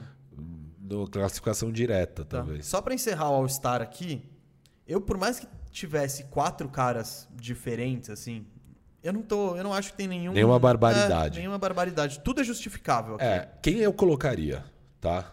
Eu colocaria o Trey Young, eu colocaria o Sabonis e eu colocaria o Jimmy Butler. E desses caras aí questionável que entraram, eu deixaria, acho que o Simmons. O Simmons tá voando agora, né? É. Desde que a gente gravou. Eu deixaria o Simmons. Então eu tiraria quem que eu tiraria? É, Vucevic. Quem mais dá pra tirar aí? Randall, Não, Randall deixa. Tatum, Brown. É, eu, te- eu tiraria um dos dois. Eu precisaria pensar qual dos dois eu tiraria. É provavelmente o. Bom, o time, time titular você vai manter todo. Tem Jalen Brown, Jason Tatum, Julius Randle, Simmons, Lavine, Harden e Vucevic. Tá difícil tirar. Eu tiraria o Lavine. Pra colocar o Trey Young. Eu prefiro. É, foi o que eu fiz na outra. É. Eu não. Não acho absurdo, acho que é muito discutível. Assim. Ó, o Middleton que eu colocaria eu não coloco mais, que ele esfriou. Boa. Ah, ele esfriou, né? É, não dá. Middleton. Não, ele é bom, cara. Ele é. Ele, Bom, ele, não, ele ele tá é na discussão. nível. Ele tá na Tipo, discussão. beirada de All-Star. Esse é o nível dele. Ele tá na discussão. Eu coloco o Gordon Hayward antes dele. Não, não, não aí eu já não coloco. É, mas tudo bem. É, eu acho que. Tá, o Vult eu não vou tirar porque eu gosto dele. É, o Orlando é, vai ser mais um- o título do Orlando esse ano, eu acho. É o Bam, você colocaria ou não? Cara, eu gosto muito do Bam. Bam e Sabonis é o. É nessa vaga do Randall. Que tá ah, o muito Randall bem. não dá pra tirar. Cara, mas o Sabonis é, É. é melhor que o Randall e é mais, tipo, os números são mais. É aquela, aquela coisa. Tá, É eu, colo, eu prefiro o Sabonis do que o Randall. O Randall indo como um prêmio pra temporada, ok, tá ligado? Eu Não, É. tô, não, não, não, não tô. Não vou sofrer com isso. Beleza, vamos, vamos, vamos, vamos pro Bulls logo, né? Então ficou isso, né? Foi isso, a gente. Eu, eu não- nem tirei muita gente, eu tô, tô satisfeito com o Leste, satisfeito com o Oeste, satisfeito com tudo. Tá eu, bom, vou, eu né? vou enfurecer os torcedores do Bulls, inclusive o nosso convidado, e eu vou manter o Lavine fora. Vai. Mas é uma pena, porque realmente tá histórico, tá bom. É, eu acho que pela primeira vez não parece ser só números vazios, assim, né? Parece que ele realmente é um jogador melhor esse ano do que ele era. É assim, um jogador Mas- que tá mais contribuindo mais para a vitória, tentando jogar de um jeito que não é só se satisfazer ali com seus pontos, com seus números, ele tá tentando vencer jogos e tá conseguindo contribuir nesse sentido um pouco mais. Eu acho que ele tá melhorando como jogador. É a assim, questão tá do técnico também, acho que é Agora vamos, então entramos É. no Bulls. Eu já queria começar te perguntando o que, que você acha do trabalho do Billy Donovan. O Billy Donovan vem fazendo um trabalho é, excelente dentro da proposta que era para ser realmente esse, esse Chicago Bulls, né? Chicago Bulls é aquele papo, né? A, a eterna reconstrução, né? Desde 1999, né? Teve ali o seu momento de Derrick Rose ali, mas não, não- de certa forma não foi, claro. Toda a questão de, de, de lesão que atrapalhou a carreira dele, atrapalha até, não vou dizer até hoje, mas durante muitos anos ali, porque o Derrick Rose até então no Pistols estava tava com, com médias que ele tinha até no Bulls, né? Antes de, de, de ir para Nova York.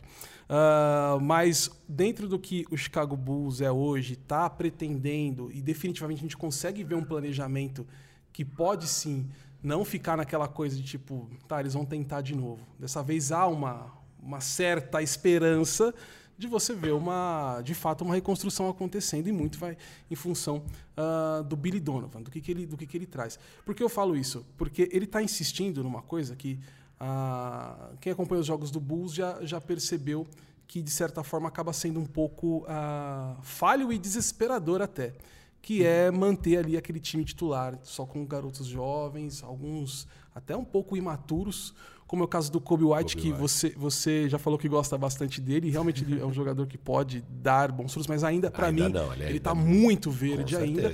Muito que no- peladeiro ainda. muito, muito, né? Muito. Mas você vê o Billy Donovan é, apostando nele, sendo que tem um cara como o Satoransky no banco, que toda Que é o- vez que entra. É, é tipo, ele organiza diferença. melhor o time. E, e não é só o Satoransky, é o Tadeusz Young. Mas o é Tadeu é Young vir- tá jogando bastante, né? Tá jogando bastante. E não é nenhum absurdo falar que ele pode concorrer. Não é absurdo, tá? Sexto homem. Sexto homem. Tá? Já Tem que jogadores trouxeram- à frente dele. Já que trouxeram o Tadeusz Young, só queria fazer um pequeno parênteses sobre Tadeusz Young, que eu acho que talvez seja a nossa única chance aqui. Ele tá jogando muito bem, e o Tadeusz Young, ele é o, o exemplo, um dos exemplos principais de como mudou a questão de, posicia- de posição e de tamanho na NBA. Se você pensar que ele entrou, quando ele entrou na NBA, no Sixers, o que diziam dele? Ele fala, olha, ele, ele é, ele é um 4, ele é um ala de força, mas ele não tem tamanho pra isso. Ele é um 3, mas ele não tem chute. E deixavam ele meio que ali no meio. Ele era o que eles chamam de twinner, que tá no meio das duas posições. Isso ele entrou, sei lá, acho que em 2009. teve- Ele deve ter uns 10, 12 anos na liga. Hoje, ele é o pivô reserva do Bulls. Com o mesmo tamanho, é o mesmo corpo, é a mesma coisa. Só que a, a- a liga evoluiu tanto nessa questão de altura, de mobilidade, e ele voltou a encontrar o nicho dele. Porque ele estava largado aí. Há, há dois anos, se você quisesse pegar o Tadeusz Young, você pegava. Uhum. Ele deu uma revivida na carreira Foi dele. o que o Bus fez. É, exato. tipo, ah, tá, tá, beleza, Aí, a gente pega. traz, é. E, e, e tava, não tava fazendo nada. Passou dois, dois anos ali que você nem sabia que o Tadeusz Young tava no Bulls. O Billy Donovan, e claro, com todo esse contexto da mudança de posições na NBA, ele achou um nicho monstro pra ele. E que agora, se, se o Bulls quiser tentar trocar ele por aí, vai aparecer um monte de gente ligando. É, vai ter um, vai Já ter um voltou o valor de mercado É, dele. tem um grande Então, valor. porque ele- agora o que, que ele virou? Esse cara que ele tem o tamanho da posição, ele consegue botar a bola no chão, ele tem velocidade, ainda não é um, um especialista arremessador, mas é aquela coisa, ele não tá mais batendo com aquele ala de força de 2 e 11 e 120 quilos. Tipo, ele não tem mais que marcar esse cara. Às vezes nem o pivô que ele tem que marcar tem esse tamanho. Então, eu acho muito curioso acompanhar essa evolução do, Ted, do Tadeusz Young e a evolução que é, que é o exemplo de como evolui a NBA. Então, é isso. E o Bulls, o que falando de Tadeusz Young, que que eu queria ver com o Marcílio. O Marcílio já parece estar empolgado. Tá gostando do que tá vendo. Eu e o Firu, a gente sempre defendeu aqui o Bulls ir pro tank, trocar tudo e... Eu acho que o Bulls, ele tá naquela meiuca ali. A meiuca da mediocridade. Ele não é péssimo, não é bom. Você quer ver o Bulls se movimentando Para desenvolver molecada, para pensar no futuro daqui a três anos, o que seria trocar um Lavine, trocar um Tadeusz Young, trocar um Satoransky? Ou você quer que o Bulls tente melhorar agora e, e talvez até troque essa molecada, talvez troque os um mais movimento jovens? meio Knicks, né? Que é pegar, tentar ganhar agora. Você mantém o Julius Randle, você não troca o Julius Randle, você traz um Derrick Rose para Então, o Derrick Rose é o exemplo. É. Tipo, foram lá atrás de. Não, a gente quer ganhar agora. Que é o, Bull- Thibodeau, né? O Thibodeau não quer. Sim, Ele até, ele até vai desenvolver o Emmanuel Quickly e tal, tal. Mas ele não vai deixar o time, a chave do time na mão do Emmanuel Quickly e, ah, bora, Dani, vamos perder uns jogos e daqui três anos a gente vai estar bom. Ele quer ganhar todo o jogo, vai colocar o Julius Randle jogando 40 minutos e vai tentar ganhar. Né? Eu Tem acho que o Bulls está exatamente na meiuca ali. Que é onde o Knicks estava ali, mais ou Não, menos. não, o Knicks, tava não, pior, o Knicks né? tava mais abaixo. É, Acho que tava tava, tava menos promissor ali o negócio. É, mas eu, eu, eu, eu tava avaliando esses dois times meio parecido na pré-temporada. Não, não, assim. pré-temporada a gente. É. Não, eu acho que o Chicago tava um pouco assim, mas eu eles não tava estavam numa- animado com nenhum dos Eles dois. estavam numa encruzilhada parecida, eu achava. Tem alguns talentos no time jovem que não me empolgam tanto. Eu não acho que vai ser o cornerstone de uma franquia de sucesso. Sei lá, é Markkanen e Kobe White de um lado. Do outro lado tinha o, o Mitchell Robinson é, e, o, e o, e o. RJ Barrett. Barrett, é. Enfim, legal, uns talentos bons, mas nada assim que você fala, nossa, é isso aqui o futuro. E os veteraninhos bons ali, bons, né? O Bons. Bulls tinha tem mais veterano do que. É, o, Knicks- o Knicks que- não tinha isso. É, o, o Knicks não tinha o Lavin. Ele tinha o Randall. É, e que acabou que acaba que eles estão num nível parecido. É. Voltando aqui pro Marcílio. Marcílio, vai buscar. Troca, troca pique, troca molecada e tenta melhorar. Troca os veteranos e tenta meter um tank e ir pro draft. Ou você fala, puta, eu amo meu time do jeito que ele tá, eu só quero seguir esse caminho maravilhoso. Não, não, é- é, o, o que, o que acontecer de, de bom com o Bulls nessa temporada é lucro, total, assim, sabe? É, e aí eu volto a falar da questão do que eu já enxerguei do trabalho do Billy Donovan, que é realmente apostar nessa molecada, porque é, o Bulls depende muito da segunda unidade quando a coisa aperta, né? É com Tadeusz Young, é com Satoransky, é com Temple, entendeu? é com Denzel Valentine. E, e o detalhe é o, que- é o seguinte: é, o Billy Donovan não coloca esses caras como titular, se for para manter uma competitividade maior, porque o plano é apostar nessa, nessa garotada aí. Por isso que ele está insistindo. Acho que desde o começo ficou nítido assim pra gente. E esses caras que são mais experientes, veteranos, que vêm da segunda unidade, o Bus fez contrato curto. Alguns já estavam com o contrato encerrando e outros foram curto, renovação de um ano, por exemplo. Então, pode ser que eles não fiquem na próxima temporada, né? Então, acho que é isso, assim, a aposta é nessa, nessa juventude. Por isso que eu falo que é lucro. O Bus hoje numa sexta colocação, que não quer dizer nada nesse momento na competição, é, é um lucro. Se for para os playoffs, é um lucro. Se for para o play-in, é um lucro. Se ficar ali na, não sei se vou, se fico, não sei se fico ou se vou, né? Da, da- do programa do Silvio Santos, né? Que tinha as portas lá, vai, vou ou não vou. Porta dos Desesperados. Porta da Esperança. É, Porta da né? Esperança. É não, não, eram, que- eram três portas que, É, que tinha as perguntas, aí você ia, Ah, todo mundo ia atrás. outro, Tá, tá. Eu não lembro Esse o é nome. o que tinha uma galerona. Onde a vaca tinha- vai, o boi vai atrás, né? tipo, ah, eu Esse era lembro, lembro esse. Eu não, não, eu não vi. Era um quiz show. É um quiz show. Mas era bom esse. Era um formato legal. Então, abriam as três portas, tinha as perguntas lá, que- aquela galera Arcos, né? esperando. Três arcos. Sim, todo mundo sim. ficava, e aí, pra onde eu vou? Era só um ir, que todo mundo ia atrás, É. né? E tinha brincadeira, né? Da, da- da onde a vaca vai, o boi vai atrás. Eu não sei se vou, ou se fico, não sei se fico ou se vou. O Bulls é, é, é isso, assim. Se ficar ali, sem play-in, sem play-off, tá, tá, tá ótimo, é ok. Porque a gente já, já previa isso. O torcedor do Bulls, é, ele não é tão analítico nessa situação. É, é o peso histórico da franquia, que foi vitoriosa em certa década. Teve, teve o Michael Jordan, aquela coisa toda. Ainda tem uma marca muito forte visualmente e comercialmente. ma- então, por isso, ainda tem essa questão do apelo, da, da paixão. O torcedor do Bulls fica bravo quando perde, mesmo sabendo que o time não está bem. Mas, racionalmente, é isso. Assim. É, é esperado, é normal. O Bulls não conseguir nada nessa temporada. Então, é lucro. Então, eu acredito, eu fico com essa de não, não mexer na, na, na juventude e apostar sim nessa coisa de desses caras mais novos aí, fi- pegarem essa casca agora, jogarem todos os jogos. O Lavine é um cara novo também, por mais que tenha ali a sua, a sua rodagem. 25. Tem 25 anos, né? É, Mas então, os então- caras mais velhos, Mas eles calma. podem sair na temporada que vem, entendeu? Então, Então, você- não mexer na estrutura da, Vou- da mas, juventude. mas você explora. Tá bom. Acho que ele tá querendo seguir esse caminho lindo. Seguindo esse caminho lindo. Acho Mas, que ele por foi na exemplo, você não, opção você não C. Não, ligaria. é um caminho lindo, né? Porque o time é muito, muito inconsistente, É, eu acho né? que o Gustavo foi irônico quando ele falou lindo. Não, não. eu- É, mas mas, é assim, um caminho. É, você tá, você, pelo que eu tô entendendo, você tá indo nesse, nessa. Na, No que tá opção acontecendo. C. Você manteria essa. Não, troca. não, mas- Você trocaria Tadeusz Young e Zé Clavin? Essa que é a grande Não, dúvida. Zé Clavin nem tanto. Vamos- um por um. Tá bom. Tadeusz Young, você trocaria? Você você quer desenvolver. É porque esses caras, pô, eles estão bem. Sim, eles estão bem agora eles têm valor. Então, tipo... Vai ter Dentro- time ou indo ele tá atrás no dele. futuro agora. do Tá, no futuro não, Tadeu Young tem contrato até 2022. Não né? sei, mas você troca ele agora ou você fala, não, vou manter o Tadeusz Young, depois a gente mantém de novo e tal, tal, tal. Eu acho que não, porque ele hoje ele é peça fundamental justamente quando a, Sim, a sim. coisa aperta, entendeu? E é isso. E o, e o Billy Donovan precisa disso, entendeu? Porque aquilo que eu falei, não é só jogar os moleques na fogueira, deixar eles jogarem todos os jogos para, sei lá, aprenderem, a desenvolverem, a criarem uma casca. Você vai precisar de pessoas para equilibrar esse time. O Tadeusz Young, ele é peça fundamental nisso. Ele tem mais um, ele tem essa temporada e tem a próxima, depois ele se torna agente livre mais uma vez na carreira, né? Então eu acho que tipo hoje não. Tá.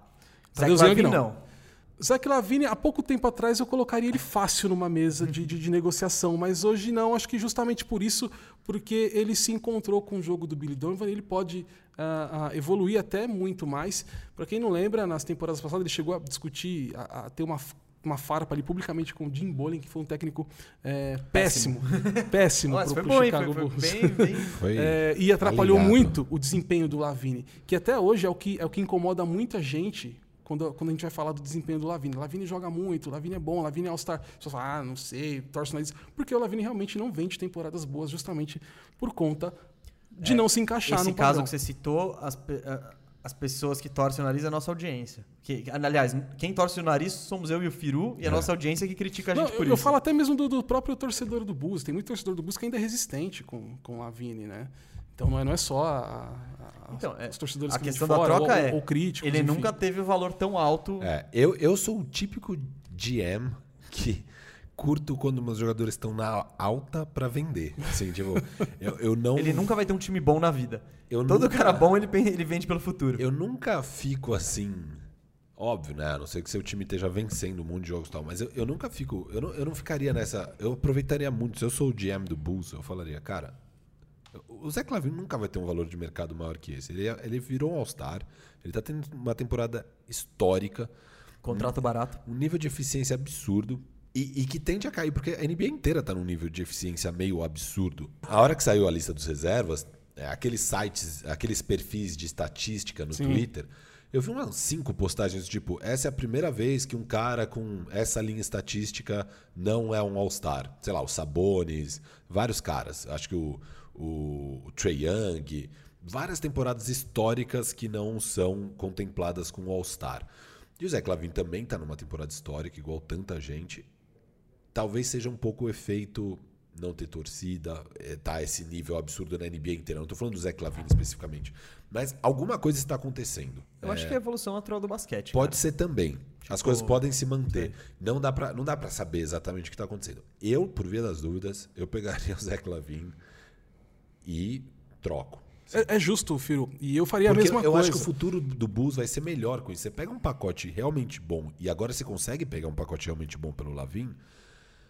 Cara, você tem um futuro aí bom pela frente. Agora, se você ficar com o Lavin, você fica com o Oro Potter, você fica com o Tedros Young, você vai ganhar uns jogos, você não vai pegar um- um- uns picks tão bons. Mas é que o outro caminho do Bulls é tipo falar, não, eu gosto. Gosto que eu tenho o Lavine, eu tenho o Tadeusz Young, eu tenho esses caras aqui, e essa base é minha base do futuro. Aí o que você faz? Markkinen, É. Wendell Carter. Não, não, mas tipo, aí que você faz. Ou, ou mesmo você, você troca seu futuro. Você troca, tipo, dois picks futuros por. Vai pegar veterano, vai pegar gente boa.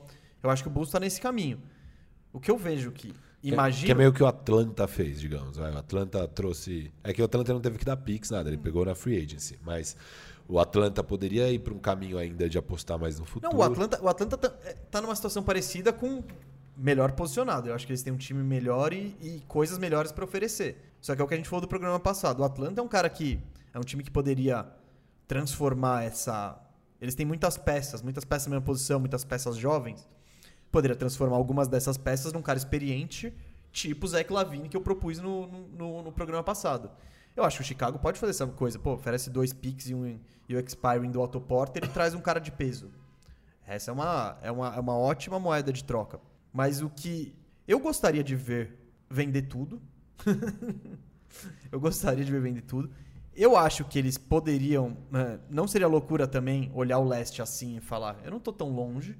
Mas o que eu acho que o Bulls vai fazer é: legal, vamos terminar essa temporada e a gente vê o que faz. Sabe o que eu acho? É, eu, aquilo, eu- você eu não tá tão concordo. longe do quê? De pegar um playoff? De Porque- ser relevante. De ir pro segundo round? Você acha que- É. Eu acho que eles estão muito longe de ir pro segundo round. Muito longe. Cara, eu- Muito longe. por isso que eu tô falando que você precisa É. de reforços. Não, eu sei, mas mesmo reforços. Tá, você vai manter. Mas a ideia, não é, a ideia do Bulls não é essa. Não É, é, não é a preocupação. Não, então por isso que eu acho que de, eles. de ir pra playoff, de, de, de reforçar o time pra poder passar de rodada no, no, no playoff. Não, Tá- não. tá bem Nesse longe, ano assim, não. disso, Nesse é. ano não. É, mas é isso. Eles, eles podem falar: não, legal. Minha base é essa. Gostei, assim. Os caras estão. não tá fechado. Vamos melhorar esse time. Chegou a hora de gastar dinheiro. O Bulls nunca chegou a hora de gastar dinheiro aí. Eles nunca viram. Tipo, falou, putz, agora, agora vai. Mas acho que chegou no momento, no momento que da decisão. Né, que, até completar o que o Firo tava falando, de, de pegar o Zach Lavine, tá com valor de mercado bom, tem gente interessada, pega, faz um pacote, traz, traz, traz um, mais jogadores aí pra completar esse time.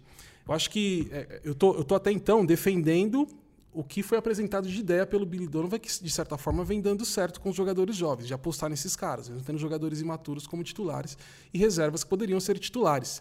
Mas acho que já chegou, a gente está tá, tá perto aí da a, a- transferência, acho que agora encerra em- em- no próximo mês já, se não me engano.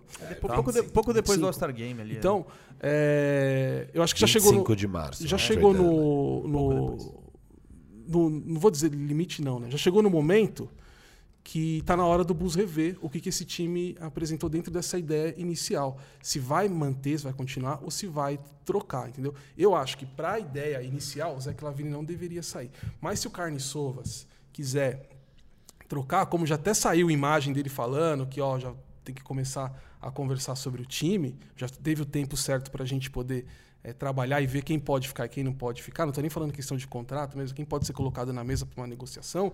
Né? É o momento, é agora. né? Então, defendendo a ideia do Billy Donovan que foi apresentado até agora, não mexeria na estrutura jovem. Mas se chegou o momento de mudar, aí você coloca esses jogadores que têm um valor de mercado para poder trazer peças que são mais é, que futuro, podem dar, vai que pode trazer dar pizza, competitividade. traz molecada. É que eu acho que não tem ninguém intocável no Bulls hoje. Se eu sou GM, eu escuto qualquer oferta pra qualquer jogador. Cara, Justamente tanto com o Mar Wendell Marketing que a gente Carter, defendeu muito Marketing, naquela vez que a gente é. tava, que eu estava aqui É com vocês. Era o próximo assunto. ele- o Bulls está segurando a renovação. Em renovar ou não com ele. E você? Como que você tá aí com essa. É o Quarto ano de. É, eu vou de- falar, o Markkinen, o Markkinen tava tendo uma boa temporada. Acho que ele não mostrou grandes evoluções no jogo dele em abranger novos aspectos pro jogo, mas ele tava tendo uma temporada, sei lá, de 19 pontos, 6 ou 7 rebotes, mas assim, zero assistências, é um cara que não contribui para criar jogadas pro time. É, defensivamente também não evoluiu tanto. Mas uma boa eficiência, chu- chutando 40% de 3, bababá. Tava uma temporada interessante, assim, no marketing, né? Não brilhava os olhos, do tipo, puta. Porque o marketing, quando surgiu, a melhor temporada até agora dele foi a primeira. né? A segunda foi decepcionante, a terceira foi ruim. Problema de, de lesão também. E então, é isso, tô- sempre com esse sempre problema de, problema de lesão, lesão, e agora novamente uma nova lesão. É, claramente ele é um cara que, se eu sou o GM, eu já tô tentando trocar, mesmo na baixa. Eu acho que esse é um cara que eu já não esperaria mais chegar à alta dele. Não, então. A, a, a- a fase de trocar na alta passou. Passou, passou. Hoje você, você só troca ele porque você vai ter que pagar ele no próximo. no- na, na próxima off-season. Você só troca ele se você falar, eu não quero esse cara de jeito nenhum. Porque se, se você achar que ele faz parte do futuro, espere ele receber alguma proposta. Ni- Acho que ninguém vai quebrar o, o cofre pra, pra dar muito dinheiro pra um cara que não consegue ficar em quadra. Eu acho que ele não agrada mais ao É? esse novo front office aí. Acho que ele não, tá. não, não, não tá agradando realmente. A gente sabe, a gente já sempre fala do, é sempre fala do marketing. Ah, tem É, potencial, sempre tem é esperança, isso. né? aqui. É a quarta temporada. Tem problema de lesão? Tem. Fez os jogos ali, entregou ali É, não, ele é um cara alguma coisa. eficiente, sabe, Ok. sabe fazer, sabe pontuar de Sabe uma forma arremessar. eficiente Mas, tem que entender- agregou coisas novas ao jogo. Tem que, né? entender, tem que entender também que tá tudo novo é, é, no Bulls, né? O jogador tem que entender que tá tudo novo. De certa forma, não vou dizer que, que, que é um recomeço porque trocou o técnico e o front office, né? Mas o jogador tem que entender que ele vai ter que ah, se dedicar, vai ter que mostrar, vai ter que apresentar um basquete até mesmo diferente do que ele vinha, independente do técnico que tinha, que era péssimo, entendeu? E eu acho que é nesse sentido que ele não tá agradando. Eu acho que ele não conquistou ah, o Billy Donovan, nem ah, o front office, nem o Carne Sovas, entendeu? É, eu acho que ainda ah, isso acontece até pro, pro Wendell Carter Jr. também começar a ficar mais esperto, porque ele não. Nossa, esse cara eu não me empolgo. Não, não, não. Ele tá bem, cara, nos últimos Ele- jogos. Eu sei, Nos mas- últimos jogos. Então, últimos nos jogos. últimos jogos. Exatamente, nos últimos jogos. Tanto que a gente tava falando do Sabonis lá no jogo que o Bulls jogou com o Pacers. Perdeu, mas ele anulou o Sabonis. cara. Eu, eu vejo potencial nele, o problema dele Não, eu vejo é potencial. ficar em quadra. É, não, eu mas vejo eu- potencial, claro. Ele, é o ele é um, ele é um né? jovem de potencial. Mas é a situação do marketing. Vai, vai, vai passando o tempo, e aí? Qual Eu que ponho é? mais fé no marketing em Entendeu? ser um jogador ainda, tipo, bom mesmo na NBA do que o Wendell Carter. Eu não sei. se- Eu acho que se eu sou o Bulls, eu tô mais alto no Wendell Carter. É, Até se eu sou porque você Bulls, tem mais tempo de, de contrato de novato dele. Não, é, se eu sou Bulls, eu não tô alto em nenhum dos dois. Mas também não tô Mas você tem que estar desesperado. alto. É, vocês são seus caras, né? Não, então, esse que é o ponto. Eu, eu, eu, eu vejo o Bulls num cenário OKC. Do tipo, cara, para, para. Bom. todo mundo tá disponível. Todo Ah, mundo. não, todo mundo. dis- Não, o OKC eu acho que não é todo mundo disponível. O Shea eu acho que não tá disponível. Ah, mas se eu sou o OKC, o Shea tá disponível. Mas se todo mundo. Você não quer nem formar um time. você não quer nem formar. Não, Até, pra não, mim, o elenco inteiro tá disponível, a gente vai fechar aberta. esse ano. Ano que vem a gente volta com outros caras. Pra mim tá tudo disponível. Óbvio, o Shea, por enquanto, é quem eu manteria. Mas se daqui dois anos ele vira o. Não, mas daqui a dois anos. Não calma. sei, se daqui um, dois anos, é, quando já tá chegando mais no fim do contrato, ele é a estrela que vários times estão querendo ir atrás, eu troco também. Calma, cara. Talvez. Calma, é que você tá calma também. É. Daqui a dois anos, pô, daqui. Precisa ver, né? Se Eles pegam o primeiro, ele vira um- o primeiro pick do Claro, draft desse claro. ano, estouram e, enfim. Não, claro, mas assim, o meu ponto é, eu, eu, não, eu não acho que o Bulls tá num, num lugar onde eu olho pro Bulls e falo, não, eu tô vendo o futuro aqui. Eu tô vendo, ah, é isso aqui e vambora.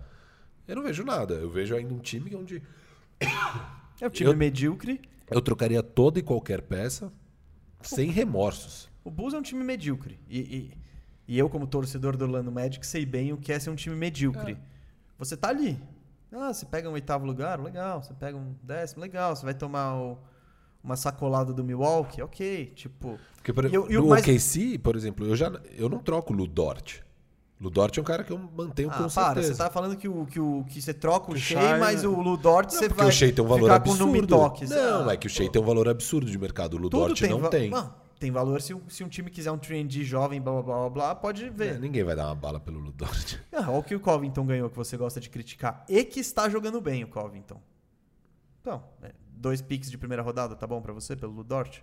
Ah, inclusive, eu prefiro dar no Ludort do que no Covington. Depende de onde tá o seu time, né? É. Na, na- suas pretensões, seu futuro, sua O timeline. Firu, o Firu como, como né, um, o management aí, né, meu, nenhuma franquia ficar dois anos com o mesmo elenco, né? Não, não, não, nem ele, ele ia se demitir. Fala, não, aqui já não dá mais, vamos fazer um rebuild aqui. Todo mundo pode ser vendido, todo mundo pode ser Mas trocado. é, é sério, eu não consigo olhar pra esse Bulls e ver nada. Eu não vejo nada nesse Bulls. Eu não vejo. Cara, o- Eu não, eu não consigo entender como que alguém olha pro Bulls e fala: Não, eu vou seguir esse caminho. Eu não, eu não consigo. Cara, mas o seguir esse caminho, às vezes, tipo, o Arturas que chegou, o Carne Sovas, ele tá vendo o que que tem. Esse caminho foi tra- traçado com um bando de cagadas e improvisações no meio do. por gente incompetente, contrata o Boylan da vida. Coisa que já tava antes, né? É, então. O, o- é isso. O Carne Sovas pegou esse ano, não fez nada e falou: vamos ver o que vai acontecer. O time é medíocre. Num leste ruim. Medíocre. Né? P- p- Medíocre é bondade, né? Cara, e ele tá nisso. Ele, ele, ele pode ser. fazer movimentos pra subir e pra descer. Tá onde tá, e eu acho que é o que eu acho que vai acontecer. Ele fala: não, legal, estamos melhorando, tá, tá legalzinho. Mas se eu sou o Bulls, eu, eu vejo mais futuro, que é o que a gente já falou aqui, é metendo um tank.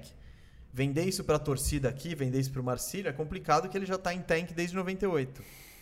Eu sou um Entendo. torcedor muito, muito sensato, eu diria. Aquilo que eu falei, o torcedor do Bus ele é muito, Marcílio, muito apegado, ele é tô- mais, mais, como posso- mais, mais fanático nesse sentido, de tipo, ficar bravo quando perde, tudo. Eu costumo. Eu tô falando aqui que sexto lugar é lucro, que play-in é lucro, entendeu? Não, o é a torcedor do Bus que atual. tá me ouvindo deve estar falando, esse cara aí, não, meu, o que ele tá falando? Que torcedor do Bus é esse? Mas é, é a Marcílio. análise que a gente faz. Eu tô sentindo você um pouco em cima do muro.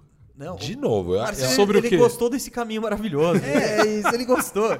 Ele não quer trocar o ele não, não quer trocar o pro Mar... tank. Não quer Você trocar não o vai pro. Não, porque eu tô defendendo a ideia até então apresentada pelo Billy Donovan. Mas aquilo que eu falei, chegou no momento de avaliar se isso foi bom ou não. A janela Mas- tá aí pra fechar. Ou se pega, traz uma baciada de jogador experiente, com rodagem, Então, faz é esse time isso, é isso. começar a jogar. É isso. Entendeu? Ou você Chegou- troca moleque e pega veterano, ou você troca veterano e pega Isso. moleque. Chegou a hora de avaliar. O, a- o front office do Bulls vai avaliar, mas você aqui no E pediram, não, o front office do, front office do Bulls pediu opinião do Marcílio. Exato. Estão o ouvindo- Sovas ligou acabou de- ele. de É. ligar. Eles estão escutando o bandejão, eles estão esperando, igual a nossa audiência que espera a notificação ali e comenta quinta-feira é o melhor dia. O Carne Sovas comentou outro dia lá no Exato. E, é- e ele viu o seu tweet e falou: Nossa, eles vão falar de Bulls, é o que eu precisava. Preciso de umas dicas. Então ele precisa ouvir aí sua opinião. Sim. Qual é a sua avaliação? Tá, vamos lá.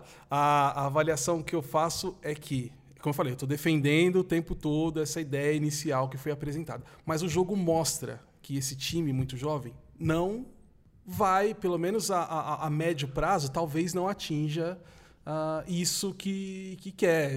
Um novo Golden State Warriors, vamos colocar assim, É, entendeu? Não tá nascendo um novo Golden State Warriors ali. Nem o que os jogos apresentam, assim, a, a- a- mesmo o Lavine titular, o franchise player, que é o franchise player que o Bulls tem, ah, jogando o que está jogando, entregando o que está entregando, quando aperta, os jogadores experientes fazem a diferença. Eles que acabam sustentando essas vitórias que o Bulls eh, eh, tem conquistado, entendeu? Quem então fecha tá o nítido. jogo, quem fecha o jogo é o Tadeu Young, é o Satoransky Então tá nítido vida. que são esses caras. Então, é, dentro.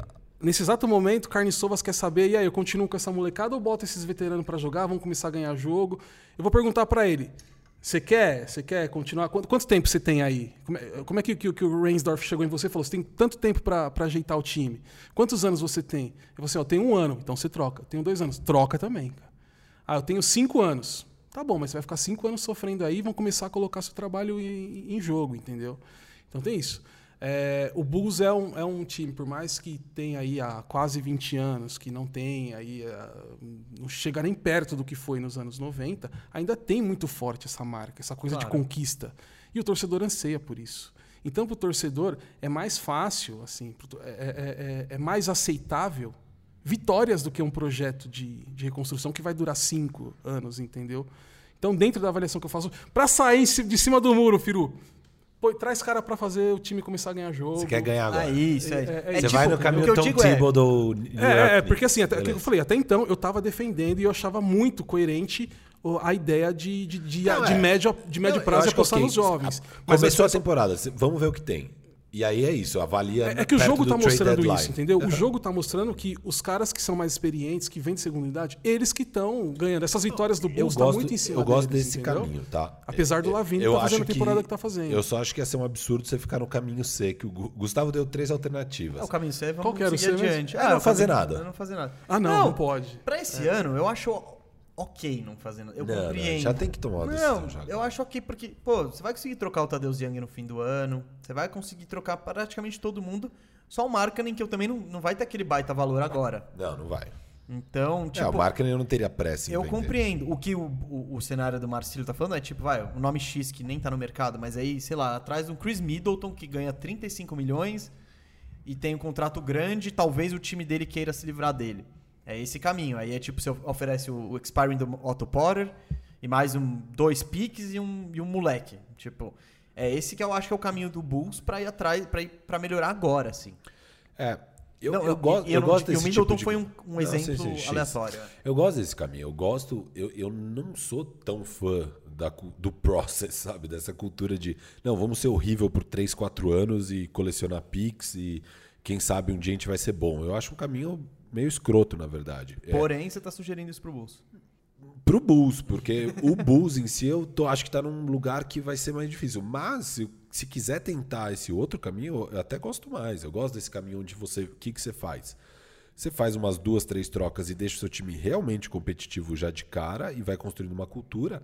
E aí, cara, é questão de um, dois anos pra free agent querer jogar na sua franquia. Mas aí você não tem grana pra pagar. Esse é o ponto. Não, mas se você fizer o trabalho bem feito, você vai ter. Não, que foi não, que- que- mas se você fizer o trabalho bem feito de pegar veteranos com contrato longos. Não, mas não falei contrato longos, longo. Mas são esses caras que estão disponíveis. Não, ô Gustavo, mas assim, o que eu tô falando é, dá pra fazer isso. A gente já viu o Clippers fazendo, a gente viu o Brooklyn Nets fazendo. O Brooklyn Nets foi uma reconstrução de três anos hum, e que não foi no tank. Ele foi três anos tentando deixar o time bom, criando uma cultura vencedora e que fez os free agents quererem jogar lá. E eles fizeram tudo isso de uma forma bem feita, onde na principal janela, onde teriam free agents, eles tinham cap space. É, o Clippers, mesma coisa. Eles vão lá, mandam o Blake Griffin embora, constrói esse time aí que, porra, foi bem nos playoffs ali, mesmo contra o Golden State Warriors. E, cara, brilhou os olhos da galera, sabe? Sim, mas- Pô, uma franquia bem administrada, com uma cultura legal, que já tem uma base bacana, que já tá ganhando jogos. Cara, a estrela olha para aquilo e fala: sou eu que vou chegar nisso e vou, vou fazer passar dessa barreira. Eu acho que é um caminho bem interessante se o Bulls quiser tentar fazer esse caminho. Eu, Mas eu- o Bulls tá tentando fazer esse caminho. Ele eles têm molecada, eles querem ter um time de moleque Não, competitivo não, mas pra e mim, o que, que é esse caminho agora? É você olhar pra esse time do Bulls e falar: é, o meu futuro não é o Wendell Carter Jr. e o Kobe White, digamos. Mas são jovens de valor. Você vai lá e troca. Troca os dois agora, entendeu? Não fica desenvolvendo eles pra sei lá o quê. Não, troca os dois, traz um veterano bom, e aí esse veterano bom com o, com o Zach Lavine, com o Otto Porter, com o Tadeusz Young, você vai ganhar mais jogos. Otto Porter não. É, não, sei lá. Tô brincando, é que eu sou eu que pego no pé Você do odeia o Otto Porter? Não, não, não odeio, mas eu pego no pé. É que o Otto Porter ele era bom até chegar no Bulls.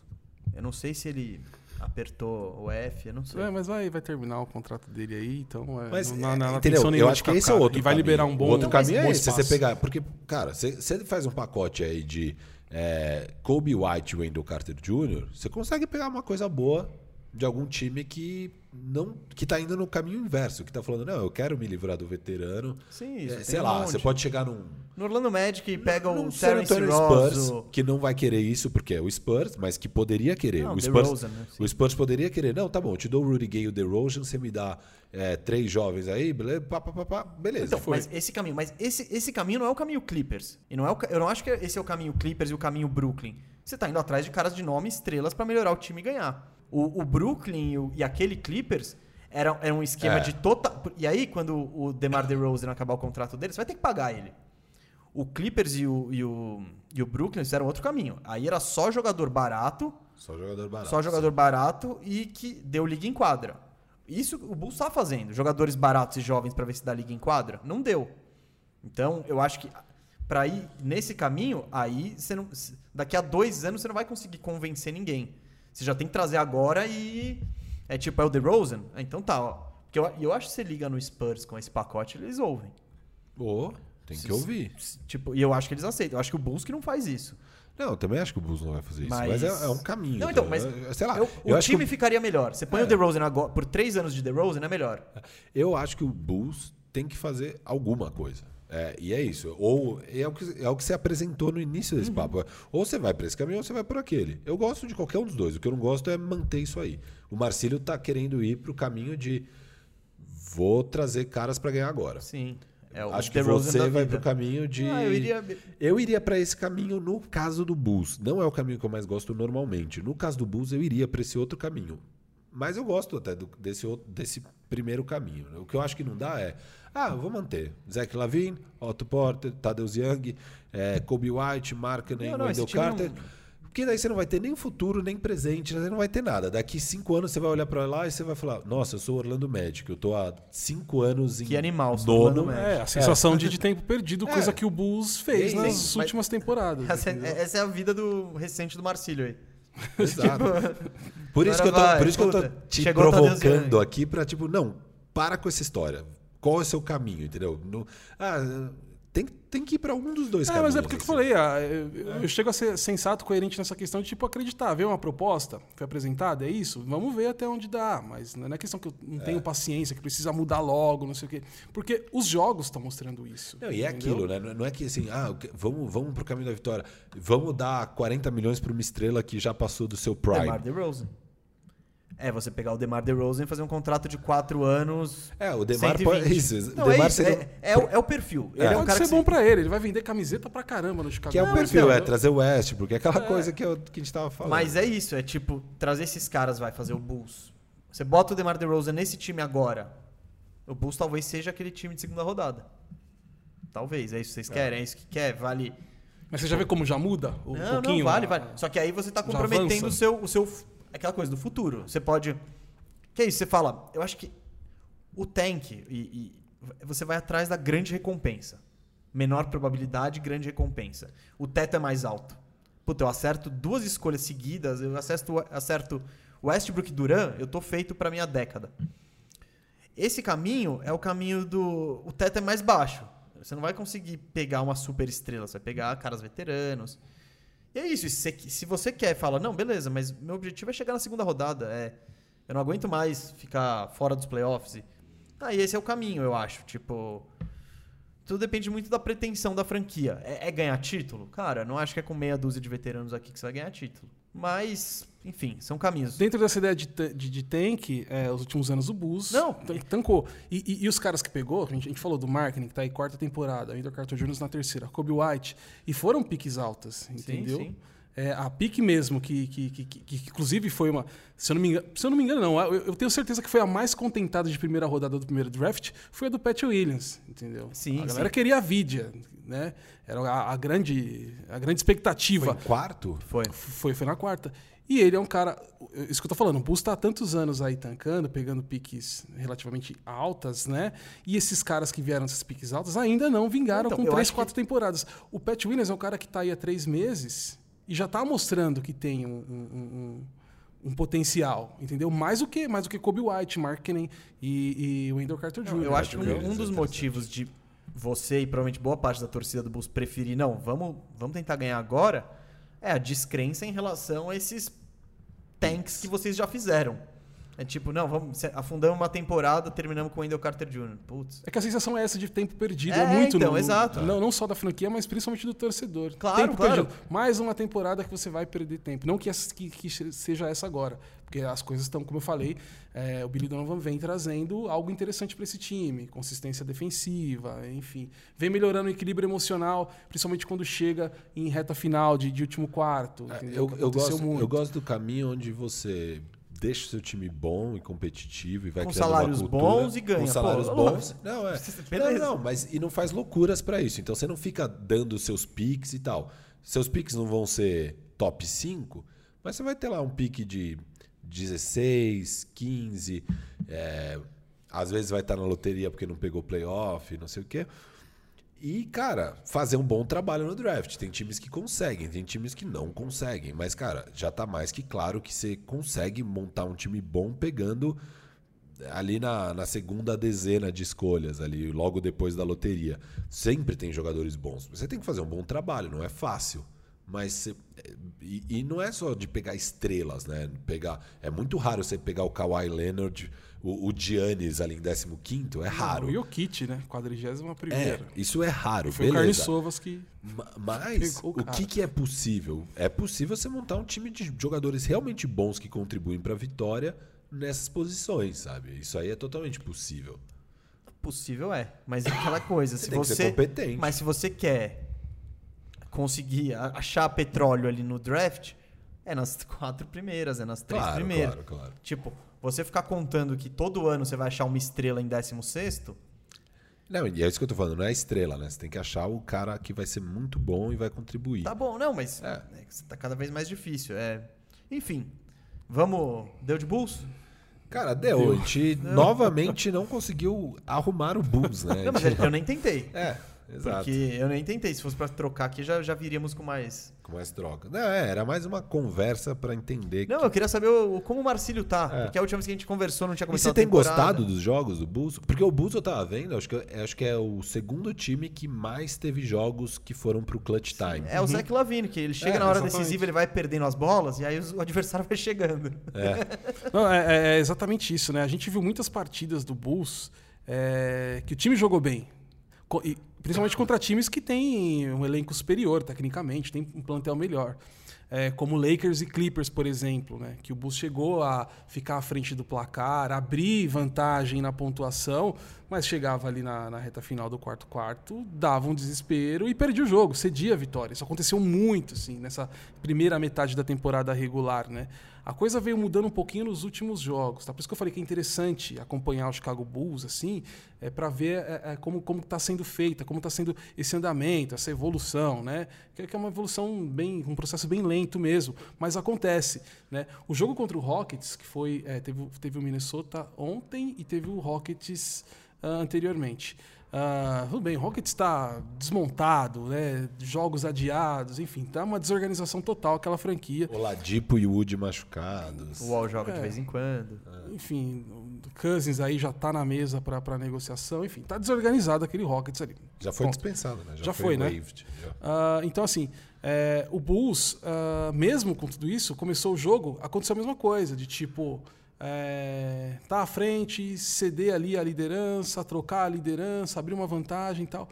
Mas aí é, precisou de uma postura ofensiva que eu acho que já começa a ter uma, uma, uma, uma mudança ali na questão do Billy Donovan, da atuação, da efetividade do Billy Donovan, que é principalmente em cima do Zach Lavine e dos caras que vêm do banco, que é a percepção do jogo. O Rockets, no momento que ele abriu um pouquinho a defesa para poder sair mais e tentar é, aproveitar esse momento, essa gangorra que foram os dois primeiros quartos, em que oscilava as posições em liderança no placar, o Rockets abriu, foi onde o Lavine cresceu, porque o, Rockets, o Lavine é o cara que está sendo visado, você tem uma marcação mais forte em cima. Lavine cresceu, os outros jogadores cresceram. O Bus fez 46 no- pontos no terceiro quarto, entendeu? Então é isso. A, a mudança, a questão ofensiva, é, tá aí, nessa percepção, do time começar a enxergar onde pode crescer dentro da partida, entendeu? É aí que tá. né? Então, assim, desse cenário, eu estou gostando de ver o Bulls justamente por esse andamento. Começou de um jeito e já começa a transformar, já, já começa a mostrar que tem uma transformação. Mas entra no lance que eu falei. Quem dá essa sustentabilidade, pelo menos nessas ações mais defensivas e de, e de atitudes para ganhar o jogo, para ir para cima, é o Zach, Zach Lavine, pela temporada que vem fazendo tal, e os caras que estão vindo de segunda unidade. É isso.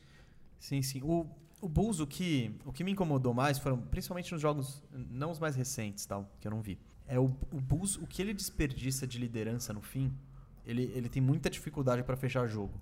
Foi o que a impressão que eu tive. E aí, porque é isso. E- porque quando chega a hora de fechar o jogo e afunila, por exemplo, o Zach Lavine, ele é ótimo para criar o arremesso dele. Mas ele tem na carreira um, um índice de assistência por turnover de 1. É tipo, a cada passe que ele dá, ele perde uma bola. E quando a defesa fecha, ele, ele ainda não é. Eu não vejo ele como, como esse cara. Tipo, muitas vezes ele fica batendo a bola, batendo a bola, tenta achar o arremesso, não rolou, ele não cria nada pra ninguém. Ele solta pro lado e fala: batata quente é sua. Isso que eu queria ver melhorar mais no Bulls. E os veteranos talvez ajudem nessa parte, assim, se colocar um Tadeusz Young, um Satoransky. Mas ainda assim, eu não vejo essa. Porque o Kobe White também não, não é um closer, ele não vai organizar. Ele, não, ele também é um cara que finaliza. Ele não vai criar pro Zach Lavine ou criar para Não.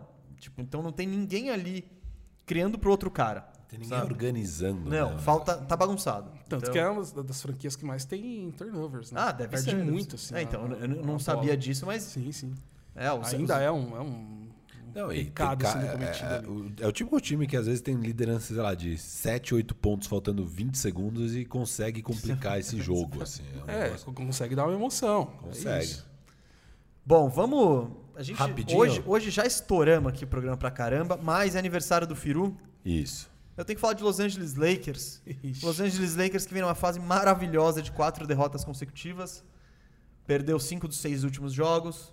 Mas eu vim aqui, ó, acionar o meu amigo Bombeirão de Los Angeles. E aí, Firu, você tá preocupado? Já me chamam de o craque neto do Los Angeles Lakers. O que era pra ser. Acho que tentaram me criticar com isso. Obviamente é um elogio. É um elogio. Eu fico Eu também muito considero. feliz. O Neto tá dando muita bola dentro. Qua- viu? Não, Quando- o Ne- o Neto tá é. vivendo uma fase. Ah, você viu fase do Casa espetacular. Grande? Vi, mano. Mano, É, você viu o que ele fez com o Casa incrível. Grande? Pô, Fase então, espetacular. procura aí na internet, Neto Casa Grande. Acho que. Ele se embaranou um pouco nas palavras Mas, ali. mas o, o Mas true, é- ele foi é, true ali, ele é. foi verdadeiro. É, ele podia ter sido mais eloquente ali nas ideias, né? Porque chega uma hora que parece que ele tá elogiando coisas que não são elogiáveis, né? Ele tá, ele tá elogiando é outra coisa, mas ele, ele se perde um pouco ali. Mas, mas deu pra entender. Quem quiser caçar pelo em ovo vai conseguir, porque foi pouco eloquente, mas, Mas, ele tava emocionado. emocionado. E, e ele tá numa fase boa mesmo. Então, obviamente, fico muito feliz. Eu sonho, antes de entrar no Lakers, eu sonho o craque Neto, presidente do Corinthians. Eu sonho agora em ser considerado sonho o craque neto de qualquer coisa. Assim. Então eu- vamos falar de rap aqui. Eu quero que falem, ah, o Firu é o craque neto do rap. Eu quero que comece. Ótimo, sou o craque neto de qualquer coisa. Seria muito louco você no Donos da Bola, sendo o craque Neto do Donos. É, então, beleza. Bora. É elogio. E aqui, o bombeiro do Lakers, cara, não dá pra ficar nem um pouco preocupado, né? É, o, que, o que preocupa é se o Anthony Davis vai ou não vai ficar saudável. O que de- passaram é que parece tá tudo bem. Eles vão descansar o Anthony Davis aí por um mês e vamos ver se ele volta saudável. E daí, cara, o resto da temporada vai na manha. Não põe ele em back-to-back. Já tá na manhã o Lakers. É, o, o Anthony Davis tá bem de boa nessas temporadas. Assim, ele não, não tá. Quem tá arrebentando e jogando muito sério, jogando muitos minutos, é o LeBron, né? Mas também, no jogo, ele... É que ele, ele faz. Ele, vai- é, consegue vai fazer isso que é isso. Ele, nas- de Exato, boa ali. Exato, exato. E O- aí, o- quando chega a hora H, ele dá. Mas ao mesmo tempo, ele tá jogando quase todos os jogos, mais, sei lá, 35 minutos por jogo. É. Só que naquele ritmo lá, né? É, ele, ele tá em quadra, mas poupando energia.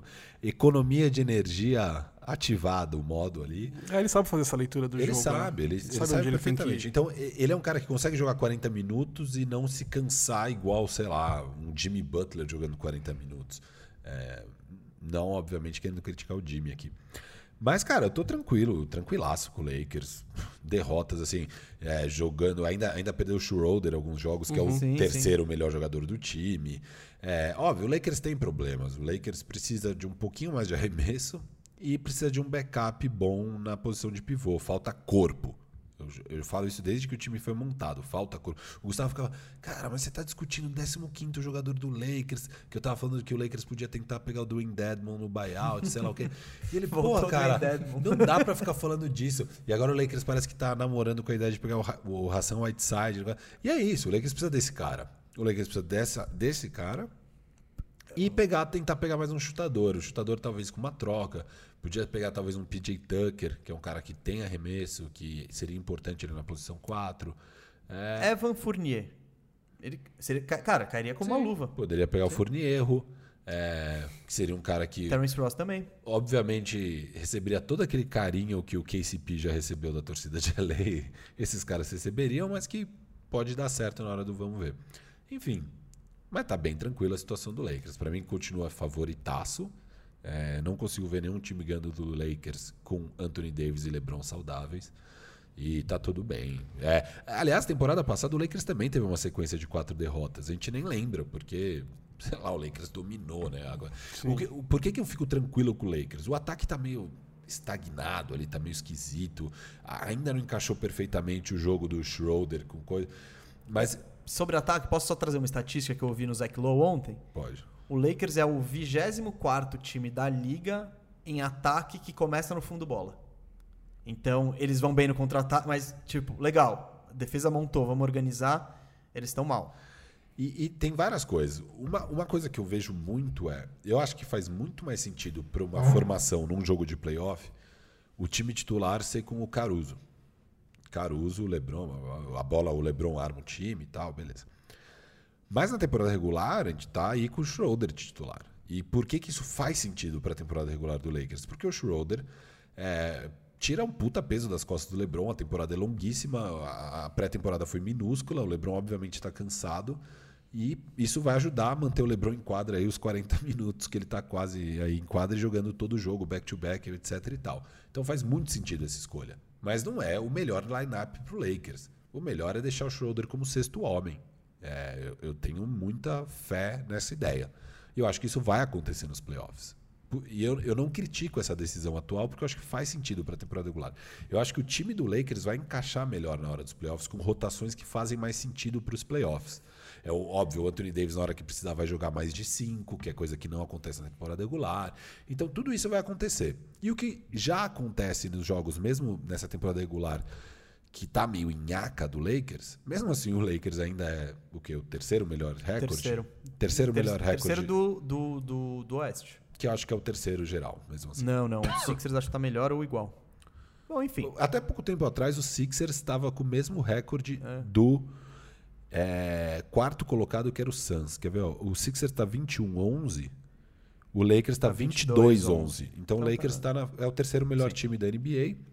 É, cara, tá- obviamente está tudo bem. E o que a gente vê em quadra é que, mesmo com essa nhaca, mesmo com isso tudo, a hora que o Lakers aperta a defesa, e o Lakers é a melhor defesa da liga, Cara, ele arrebenta com qualquer adversário, assim. Essa defesa é muito, muito boa. E- então, cara, eu tô muito confiante. Assim, muito confiante. Eu- Marcílio, eu você vê problemas aí? Não, eu vou, eu vou concordar com o nosso craque Neto aqui, né? E Eu, eu já, eu, já, eu já tinha até falado isso da- da- das últimas eh, lives e programas que eu participei, eh, falando sobre essa suposta crise do Lakers, né? Porque a gente já tá ouvindo esse termo, crise, É, né? é. E eu acho que não tem crise nenhuma, assim. Eu concordo muito com o filho Aliás, disse. deve, acho que imagino que vai ser a nossa thumbnail. Lakers em crise, vai ser. Cascão. Cascão ele é assim. Cascão? Cascão, ele, ele quer polêmica, ele quer discussão, ele quer Mas, debate. é, a- gente sabe, a gente acompanha aí, a gente sabe que temporada regular é extensa, por mais que essa temporada tenha, tenha uma quantidade menor de jogos, é, tem os momentos de oscilações. Não tem melhor momento do que esse para o Lakers dar essa osciladinha, perder esses jogos. Aí, se tiver que descansar o LeBron. O LeBron, é, é- é isso que a gente estava falando. Ele consegue ter essa, essa percepção, essa- ele faz essa leitura de jogo. Ele mesmo sabe se poupar, mesmo se ele jogar dois dias seguidos, Sim. entendeu? É, e e na- numa entrevista que ele deu após o jogo do Hit, ele falou isso, ele falou sobre isso. Né? Ele falou: é, Não, eu tô, tô bem, eu tô jogando. Não, vocês ficam questionando se eu sou tô desgastado. Não, eu tô jogando. O Lebron é isso, esse cara. É, essa relação com o técnico, né? Você começa a pensar: ah, será que o, o, o- o técnico não quer abrir mão do Lebron porque ele é importante? Ou é o Lebron que está falando, não, eu quero jogar, eu tô bem? Acho que o Lebron tem essa, essa, Se esse LeBron peito para jogar, falar, ele joga. eu jogo aí, posso jogar o dia inteiro aqui, ficar jogando, porque justamente ele sabe. Então, não é motivo para ficar desesperado, torcedor do Lakers, não há crise nenhuma, tá? Nosso craque Neto aqui, Firu, mandou muito bem isso. Tranquilo, cara. E assim, a questão dos jogadores, como você citou o Caruso, que eu só acho. é, o Schroeder ficou algumas partidas fora aí. Eu acho que esses jogadores têm que ter mais a bola na mão, um pouquinho mais, assim, para questão de, de responsabilidade mesmo, porque mais para frente o Lakers vai. Pode, pode precisar, sim, desses jogadores. Tô claro que é, é o que você falou, com, com Anthony Davis e LeBron é, é quase um time. Não vou, não vou dizer imbatível, mas é um, é um time que. Cara, é, é o favorito, né? Você não vê muita gente fazendo uma frente, assim. É, A- é o favorito unânime. Agora, agora, No mundo inteiro, eu nunca ouvi ninguém falando outro favorito. Não, sério. Exato, exato. Então, então assim, mas é, é legal essa, essa coisa da, da divisão de responsabilidade. Fazer esses, aproveitar que não tem Anthony Davis, que o LeBron tá, tá nessa também, é, de deixar esses caras sentirem um pouco Chamar mais essa responsa. É, dá É, a bola chamar- na mão do Caruso, do KCP, deixa esses caras levarem mais a coisa toda. E acho que é uma das grandes críticas atuais, né? Porque ninguém tá chamando a responsa Não, no mas Lakers. é- É, é. tipo, o Lakers tá numa fase, acho que os últimos 10 jogos, já tava rolando antes do Anthony Davis machucar, um sh- shooting slump, que eles falam, né? Que é uma, uma queda no rendimento, no aproveitamento dos arremessos, que tá, assim, surreal. Tá todo mundo chutando muito mal. Todo mundo no Lakers. É, mas é uma fase aí, vai Bom, melhorar. Tá tranquilo, Firo, vai de boa. Posso dar o meu, meu input aqui? Vai lá, manda ver. Eu até separei pouco tempo do programa pra isso, porque não tem crise. É isso. Não, vai ter crise a partir do momento que eu receber uma notícia falando o Anthony Davis, a lesão é séria. Ou o Anthony Davis pode perder a temporada. Aí, aí Porque não é nem- aí- E aí não é que é uma crise, Não, é aí crise. acabou a temporada. Porque não, Sim, não é que. Bom, aí a gente... é, não, porque. E o, e o e o Super LeBron? Não, calma. Vai, vai. Não, porque assim, eu, acho que é uma coisa assim, crise, machucou o Schroeder. Schroeder tá fora pro resto da temporada. É meio tipo, hum, complica.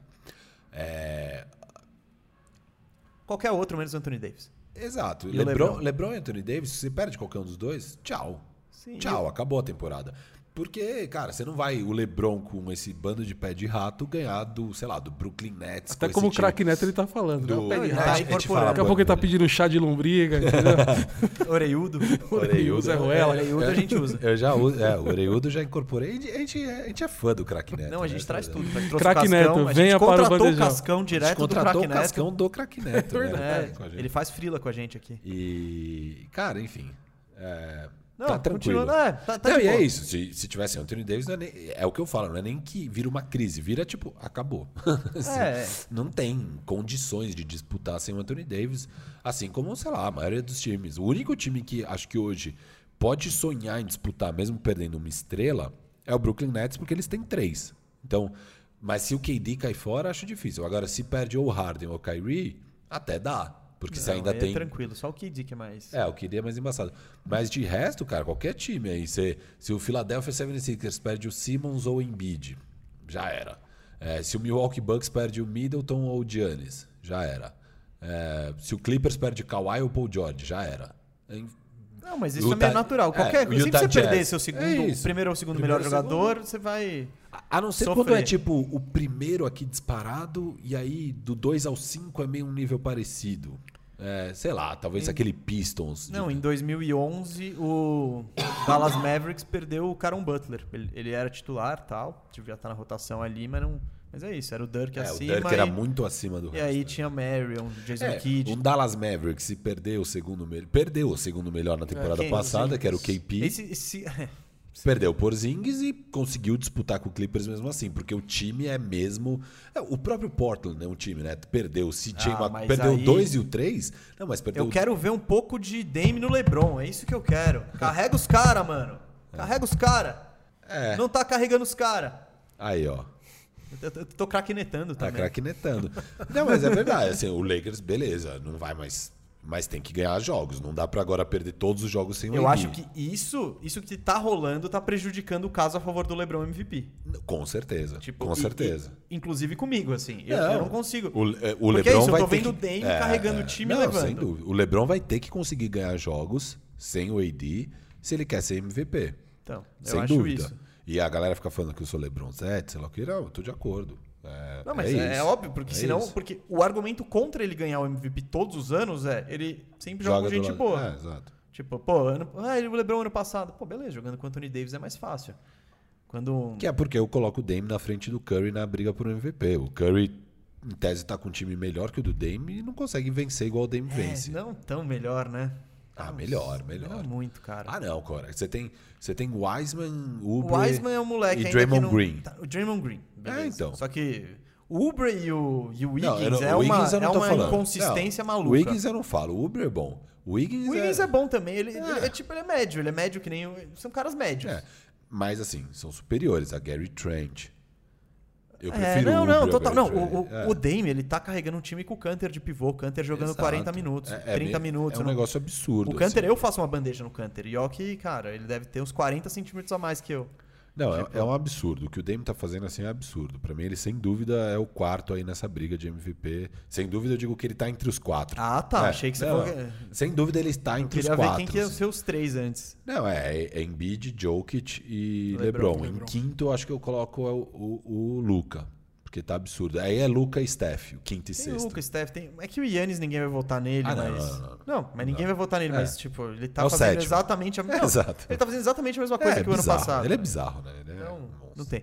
Vamos pro, vamos pro draft? Bora, bora finalizar aqui com o draftão. Gente, o draft voltou, o draft bandejão, mas hoje a gente vai não vai falar sobre basquete. A gente vai escolher artistas de hip hop e vai seguir a mesmo, o mesmo esquema do, de quando a gente faz escolhendo jogadores e tudo mais. Vamos escolher cinco cada e vamos botar na internet para vocês votarem qual que ficou a melhor seleção, a melhor playlist, Não, melhor seleção, melhor, time. melhor time de rappers, mas não jogando basquete, na música mesmo. Dúvidas aqui sobre o critério. É, é pra escolher o rapper individualmente ou pode, tipo, se, se é um grupo, o tipo o NWA que a gente já falou? NWA. Tá, beleza. Mas eu não sei se você pode no pegar o caso- Ice Cube também. No, É, porque no caso você do já NWA mata dois, pode. né? Não, no, no caso do. Acho que. Acho que no caso do NWA, porque os caras tiveram carreira solo relevante, sim. você pode ir pra qualquer um dos lados. Acho que vamos liberar os dois, né? É que tem grupos. A maioria, né, teve. É raro um grupo que não teve carreira solo. Tipo, o Clan inteiro teve carreira Uhum. solo. Mas, mas o Wu-Tang Clan ele vai ganhar como time. É isso. Tipo, ele Como vai ter mais time, peso então? como time do que Ah, pegando não, um óbvio, cara. óbvio, então é é. isso. Se você Eu quiser não pegar. posso desmanchar o Ten Clan pra. Se eu quiser Não, não, pegar mas o você Method, pode. me- Você pode pegar só Você o pode, você Tipo, pode, você eu pode. posso eu pegar o Uten Clan e você pegar o Method Man, sei Entendi. lá. É isso, Tá. é isso. Acho que tá liberado. Porque, Beleza. teoricamente, o Method Man você tem menos peso aí do que todo, toda a galera. Então, é isso. Vamos vai lá? 2 ou 1 um, ou vocês vão deixar eu começar? dois ou um? Pô, eu, tô, eu sou claramente o mais desfavorecido aqui. Mas tudo bem. Vai, sem choro, vai. Não, vai. não, não. Só perguntei se teria um cavalheirismo aí. Dedos e vai na ordem, vai. Dedos. Oito. Um, dois, três, quatro, cinco, seis, sete, oito. Eu sou o último. Boa. O Marcílio O começa. Marcílio é, é tipo o Lebron escolhendo primeiro aqui. Tá. É. Vamos lá então. E é Dentro- bate e volta, você sabe, né? Você vai escolher primeiro, aí o Gustavo, aí eu escolho dois. Tá bom. É, Eu vou no freestyle, não- Dentro, dentro da. da- Não, eu tô anotando pensando aqui quem que pensando tecnicamente, né? Na construção de um time. Eu vou começar com o Dr. Dre. Ah, olha, boa. Por quê? Explica aí, explica aí. Você tem um, um A base. candidato a Eu tenho que vai poder produzir Eu os quero a base, artistas. exatamente. Eu quero batidas É, o cara é um boas. monstro, né? Eu gostei, cara, que meu primeiro pick tá, tá livre ainda. Racionais MCs. Pode ser? Pode ser? Tá ah, bom? vai misturar com o Claro, é. É rap, é rap. Ah, então, beleza, beleza. eu, eu vou, eu vou nos gringos, então. Já Cê- que você- não, cê- porque cê- racionais cê- é racionais, né? Então, por isso que eu tô escolhendo primeiro, pô. Não, além de, claro, rap nunca foi o meu estilo favorito, embora eu goste. Mas Sobrevivendo no Inferno acho que é o meu CD de rap favorito, cara. Eu acho que é um CD muito foda. Pri- Também do ponto de vista lírico, do ponto de vista da- do que é escrito. Pô, esse CD vale dizer que ele tá na lista da literatura do vestibular da Unicamp. Sim. Então, e- porque- Isso é. Porque- e, e, claro, eu sou jornalista também, então, tipo, letra é um negócio que me interessa, assim. E, cara, é, um- é um, é um cotidiano, é, um, conte- é, é uma vida, é um- uma realidade, cara, contada, a forma como é contado aquilo é, é incrível, assim. Sim, Então, sim. é um retrato muito perfeito de uma realidade. E uma realidade que também não é acessível para muita gente, assim. Então, eu acho que tem esse ponto, esse ponto positivo literário também, Racionais, então... Tô pegando Racionais e minha seleção tá começando bem, hein? Eu escolho dois agora? Escolhe dois. Nas, The Illest. Ixi, vai perder hoje. Não, não tem como, é o GOAT, é o melhor de todos os tempos. Para, para, pa- para, para, para, para, para. O Nas é o gol? O Nas é o Gold aí, ô Marcílio? Cara, é, a discussão é, vai longe. cara. Sim ou não? Sem, sem Mas- Chicago Bulls aqui. sem Chicago Bulls. Não. tá, legal, pronto. Fui de Nas e vou pegar aí, vai, da nova onda. É difícil deixar esse cara de fora. Eu, hum, eu não sei se eu vou. Ai, caraca. Tá, eu vou nele até pra ferrar o Gustavo, porque senão o Gustavo vai pegar. Eu acho que o meu outro pique pode até sobrar depois. Então eu vou agora de Kendrick Lamar e já vou tirar do Gustavo. não, não ia, não ia. Você não iria no Ken- Não, ele é monstro demais. Tá bom, Kendrick. cara, mas eu gosto de medalhão. Vamos lá. E tem, muita medalhão maior que o Jay-Z? Você é de Jay-Z? Jay-Z, mano. É isso. O cara ligadaço com a NBA. Cara, é o cara a Jay-Z inspiração versus- de todo mundo. Marcílio, Jay-Z versus Nas, né? Eles tiveram as brigas É. notórias, né? Foi Ah, uma é? das, Mas- é, das maiores é. tretas da história do rap. Mas essa era uma treta mesmo? Ou treta daquele eu falo de um lado e você fala do outro lado e não. Não, brigas de rima, né? Um fez músicas Ah, tá. aloprando o outro. tal. Eles nunca atiraram um no outro. Então, eu tô falando estilo Tupac, tipo. É, Tupac Notorious, Big. É, que lado que você tá aí nessa treta? Óbvio, a gente Ah, ama agora, os dois, Agora né? eu tô, eu tô. ah, Essa eu fico no muro e eu não vou descer nem a pau. Porque tem a. a- a- tem, tem a, eu acho que o grande lance né, do, do- do que impulsionou muito essa treta, pelo menos com os fãs, né, de falar quem é o melhor. E quem é- porque tem aquelas do rapper e do MC, né? Eles falam, ah, mas o Nas é MC, o Jay-Z é rapper, né? Então, por isso que existe esse muro, assim, sabe? Cada um tem a sua pecula- E o- E o peculiaridade Marcílio ali. já tem uma poltrona em cima desse muro. aí. é tudo nosso. tô, tô morando nesse Marcílio, muro você aí, é bicho. muito bom em murar, Não, cara. tá muretando sinistro. Então vai, mas agora Você você não pode muretar, você tem o Dr. Dre aí, você tem que escolher dois. Tá, é, já falei de Dre, eu vou, eu vou chamar o Tupac Shakur. Boa. Era quem eu devia ter pego, na real. Porque eu gosto mais de Tupac do que do Jay-Z. Mas tudo bem. Mais um. Mais um. Bate e volta. Eu vou de. E vou explicar o porquê. Vou de Anderson Paak. Ah, Olha, então explica por quê. Porque boa parte das pessoas nunca ouviu falar. Tupac e Paak. Eu, tô, eu, tô, eu, tenho, eu, tenho, eu tenho uma instrumental com Dr. Dre e eu tenho rimas ferozes com Tupac. Eu preciso de um refrão pra isso. Pra Melodia tudo isso. Eu preciso de melodias principalmente se tratando de Tupac e Dr. Dre. Que tem. Dr. Dre é, com o NAA foi aquele cara que fez as batidas mais, mais secas, mais diretas, porque o grupo era aquilo. Mas durante a carreira toda, você pega as produções do Dr. Dre, você vê o quanto musicalmente ele explora tudo que ele faz. O Tupac é esse cara, esse cara malandro que rima. A gente tá falando aquela coisa de rimar em cima de qualquer coisa. O Tupac dá uma vida para qualquer música que ele pegar para rimar, entendeu?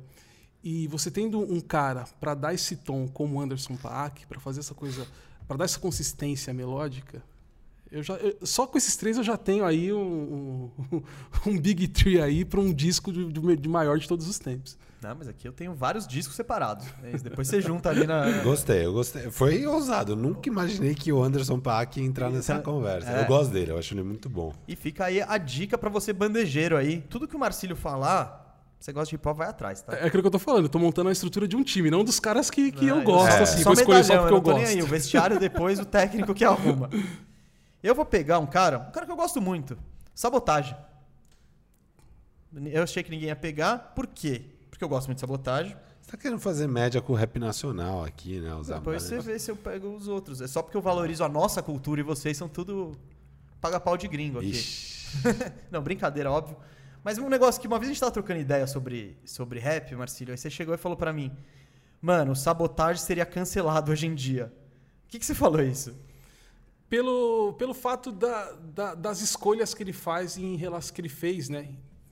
É, pelo fato das escolhas que ele fez enquanto rapper, que ele estava num momento onde o rap era muito eh, tinha a contundência e tinha aquela resistência de mídia, de aparecer, de se envolver, de fazer coisas que estavam fora daquela bolha do rap até então. Televisão, cinema, eh, querer cantar com a Sandy. O Sabotagem, ele, ele só não cantou com a Sandy porque infelizmente ele morreu, mas ele falou em entrevista que era sonho dele, entendeu? E ele iria conseguir isso facilmente. O cara fazer filme com Paulo Miklos, entendeu? O cara tá todo sábado no Serginho Groisman, com um monte de gente de outro universo musical ali com ele. Sabe? Então acho que é, é, ia ter um pouco. Talvez. Não vou dizer resistência porque o rap mudou muito, né? O rap nacional, né? Você tem uma abertura de mídia muito maior. Aquele né? negócio de trair o movimento punk, É, já, meu, mas- todo- já tá, tipo, já virou mainstream, né? Exa- Já não, é, exatamente. Já, já, já tem essa, essa questão comercial, já, já tá muito expandida, entendeu? Então não é mais um problema a resistência. A resistência fica para quem é mais resistente mesmo, né? E tem, é, tem um conservadorismo, não um conservadorismo esse. No, no lado, no sentido ruim da coisa, que é o que a gente vive hoje nesse país, sabe? O conservadorismo de, de manter aquela essência, aquela, aquela raiz. Ainda, ainda, ainda tem um pouco, mas hoje acho que está bem mais aberto a isso, assim, né? Justamente por conta das- dessa essa visão mercadológica que o rap adotou. Então, sabotagem para os conservadores seria, sim, um cara que... Ah, o que esse cara está fazendo? É que, é que o Sabotagem ele era tão especial, assim, tão além, assim, como, como artista, como, como rapper, né, como MC, né, que ele ia criar uma credibilidade tão grande ao longo desses anos que qualquer coisa que ele fizesse também poderia passar batido, sabe? É diferente, sei lá, o Mano Brown, por exemplo, ainda tem ainda essa coisa, né? Porque o Mano Brown, durante anos, até mesmo ele fala isso em entrevistas que ele, que ele já deu, entrevista que ele fez comigo, ele fala né, que tudo, que ali, principalmente no Sobrevivendo no Inferno, eles criaram um- algo, né? Que depois voltou contra eles, entendeu? Né? Criou ali um ambiente, uma, uma, uma, uma cara para o Racionais, que, aqui, que o Racionais é só aquele disco, então os caras não podiam fazer mais nada além daquilo, entendeu? Então, é, é- eu acho que isso, assim, é- é- é- seria diferente com, com o Mano Brown, assim, tanto que o Mano Brown chegou a fazer outras coisas, claro, que como, como ele participar de um Night clipe, é animal, né? de um clipe com a Cleo Pires, por exemplo, né, que deu uma, uma repercussão muito grande. Pô, Mano Brown. fazer- Por outro lado, teve gente que gostou muito. É a, a- é a visão, é a visão do artista. O cara precisa também desenvolver a- a- o trabalho dele, enfim, para não alongar muito. Eu acho que o sabotagem, pelo que a- o avançado que ele era, e as pessoas também já começavam a entender que ele poderia ser esse cara que entraria nesses espaços facilmente, né?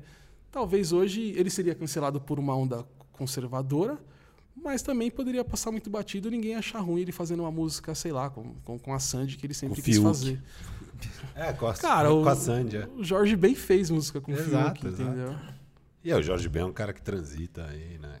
É uma escolha razoável, tá bom? Ah, você tem Mano Brown, Ed Rock, LJ e Ice Blue. Numa escolha só. Mais a sabotagem, você quer mais o quê? meu? Fechou, rap nacional é meu. Pô, é, fechou. fechou. Quero Firu. ver se na volta aí você ainda vai pegar, sei lá, o, o Projota. Vamos Não, lá. não, eu não vejo Big Brother. Eu não, Tá. eu, não, eu não tô apelando ao público assim. Vamos lá. Então eu tenho agora duas escolhas. O time tá meio fraco. Cara, é, para quem não manja, tá. É, eu vou eu vou me manter em Queensbridge. Não consigo. Esse grupo faz muito minha cabeça.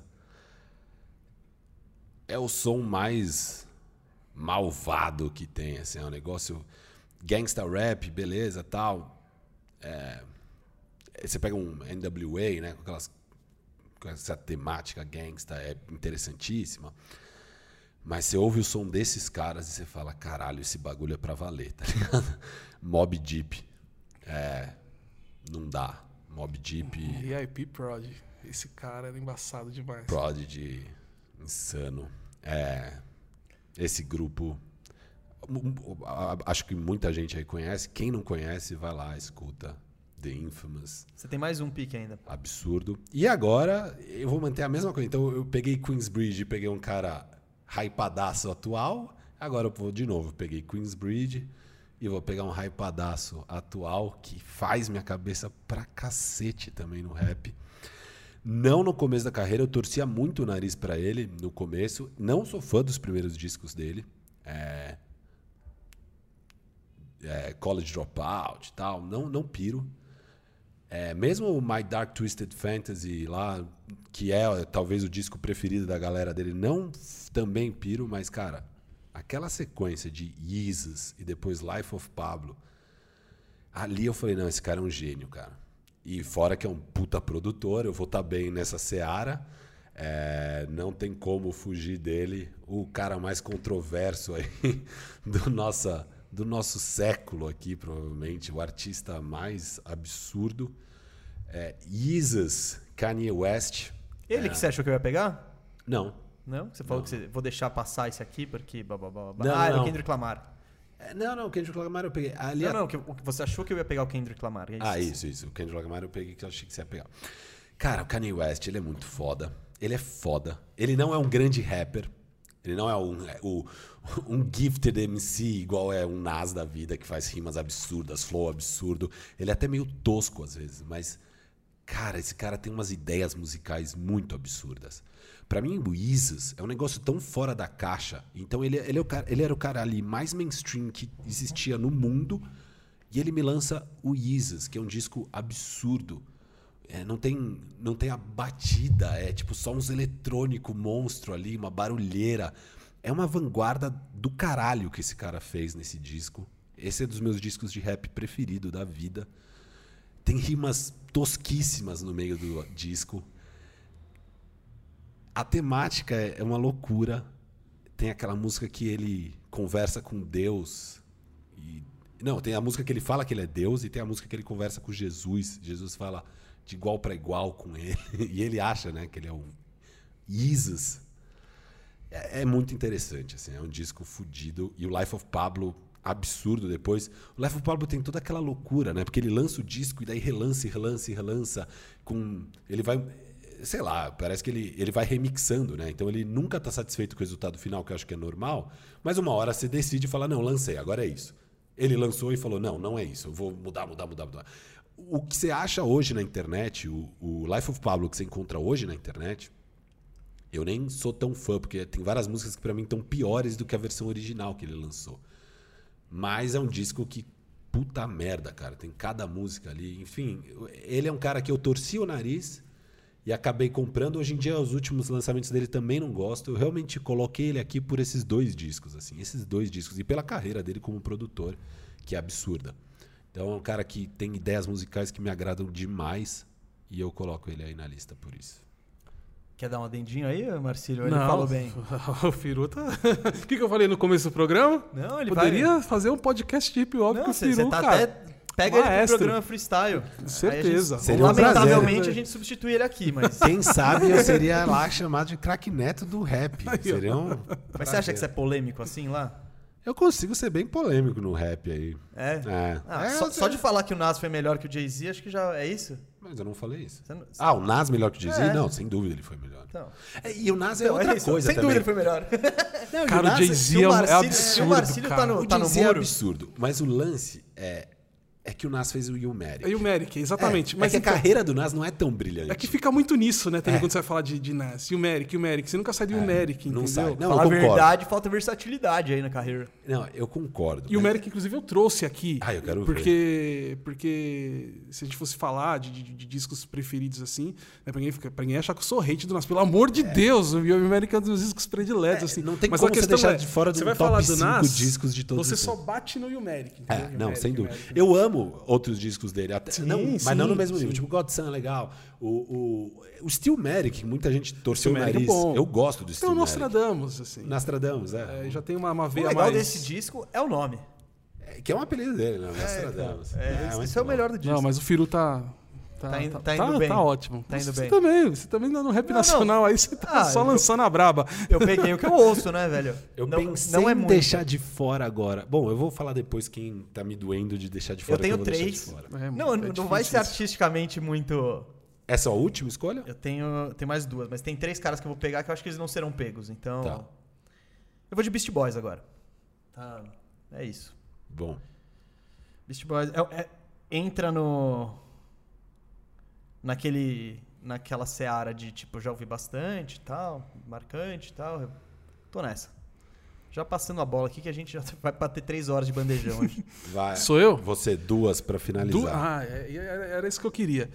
Eu falei de Dre e Anderson Paak. E, e Paak. Tupac e Anderson Paak já trabalharam com Dre. Já, já tô começando a ter uma estrutura e, e de time e tudo aquilo que eu falei, da sintonia musical que eh, os três podem ter juntos.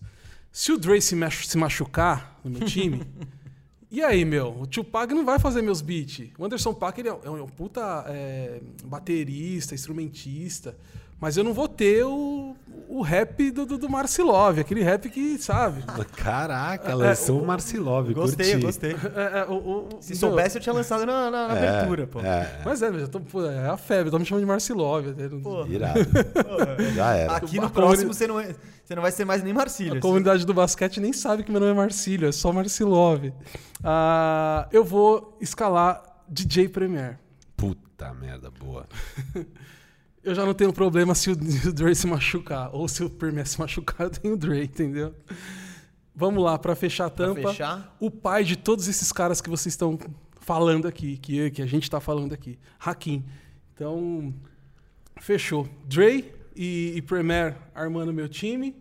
Eu tenho um Anderson Paak ali de ala. Posso te perguntar uma coisa? Por que, que você pegou DJ Premier e não Gangster? Cara, então, mas é, é- é muito por isso mesmo, assim. É...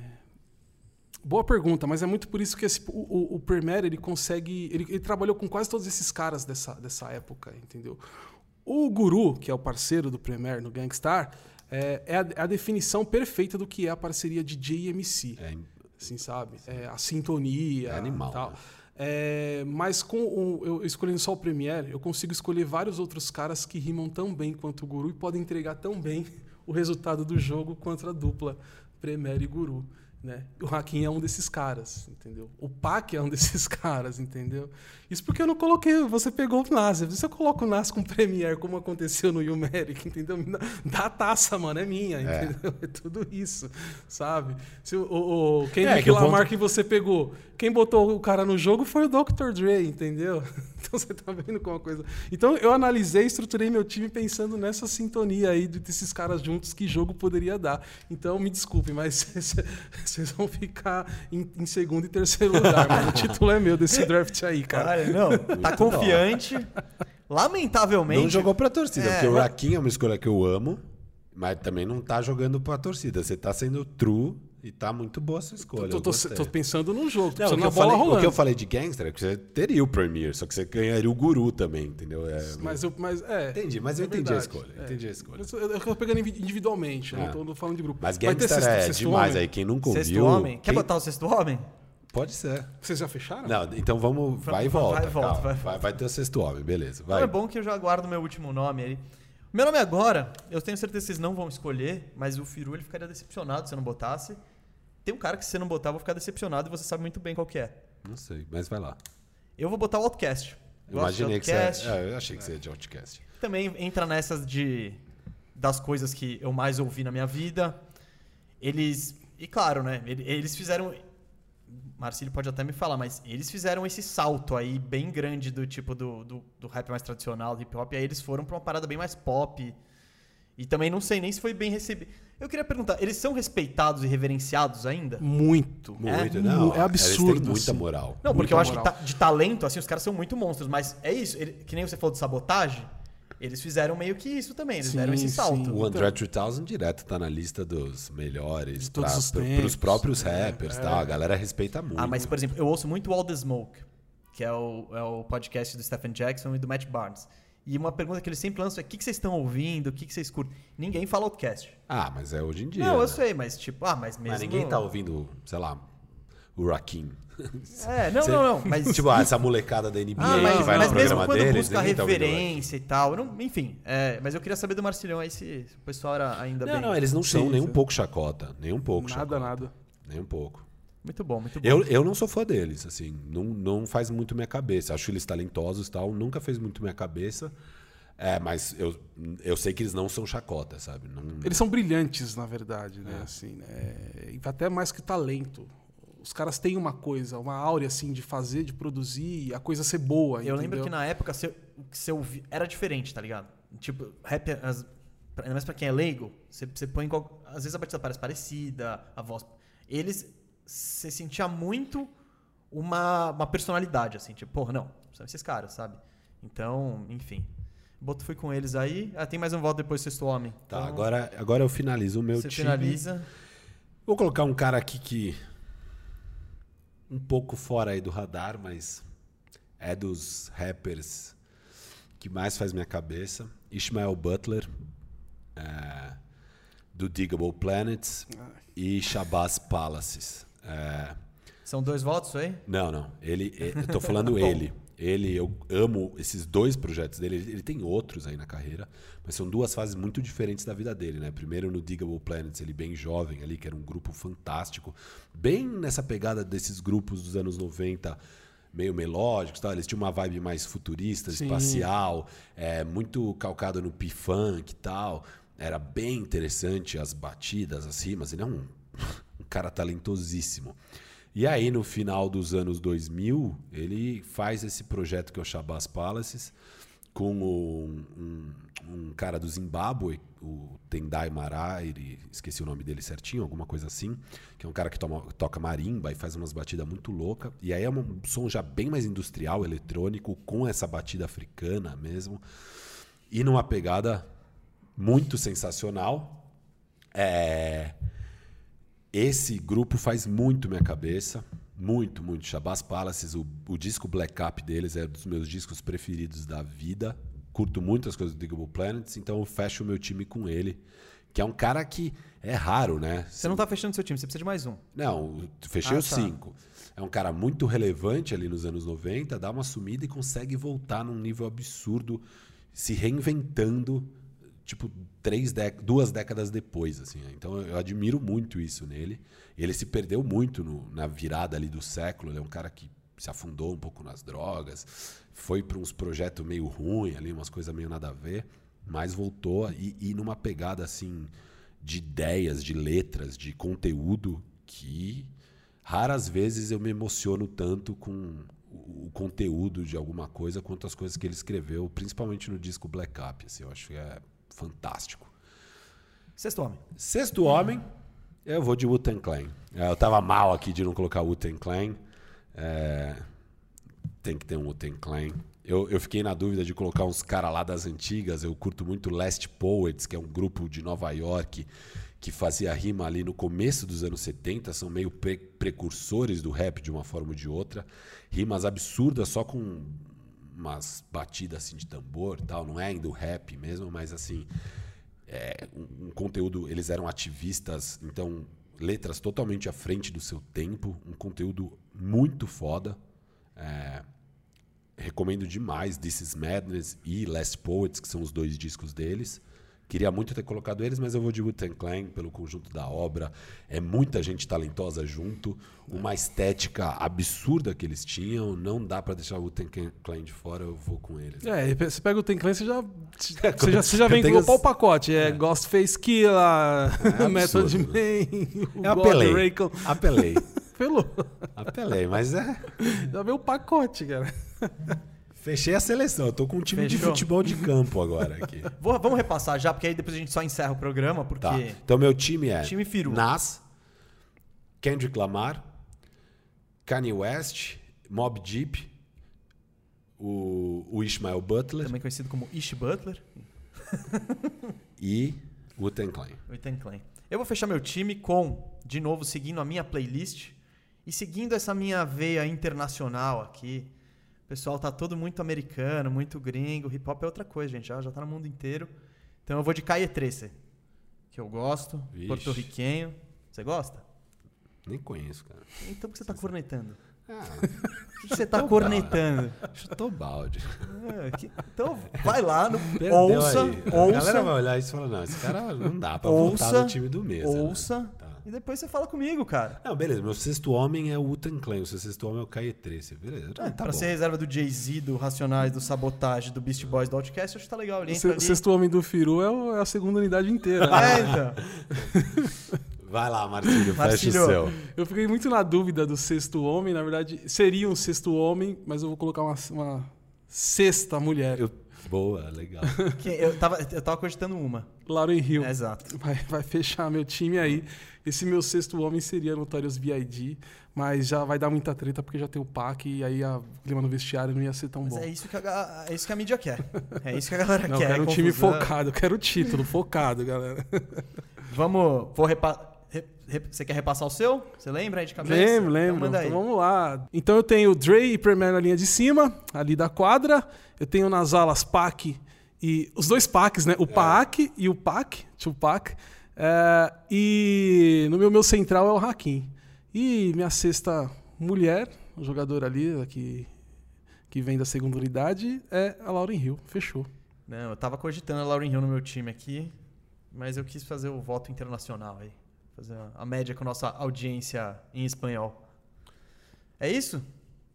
É isso. Vamos só dar tchau, tá ligado? Marcílio, É, tchau. Tchau, valeu, galera. Gente, da hora tá com queria- vocês aqui, queria- tamo junto. Antes da tchau, só pedir desculpa aí pros ouvintes, que hoje foi um pouco mais conturbado. A gente teve barulhos de obra, é, continuou tendo Adenor e tal. É, Chamou o Marcílio que fala pouco. Não, isso, isso aí não vou pedir desculpa. botou a Essa, pauta, essa a foi a gente parte botou a boa. pauta do Marcílio, porque hoje a gente, É. a gente teve uma aulinha aí. É, foi muito bom. Queria agradecer o Mau- Maurílio, o Ma, Maurílio, Marcílio, caralho.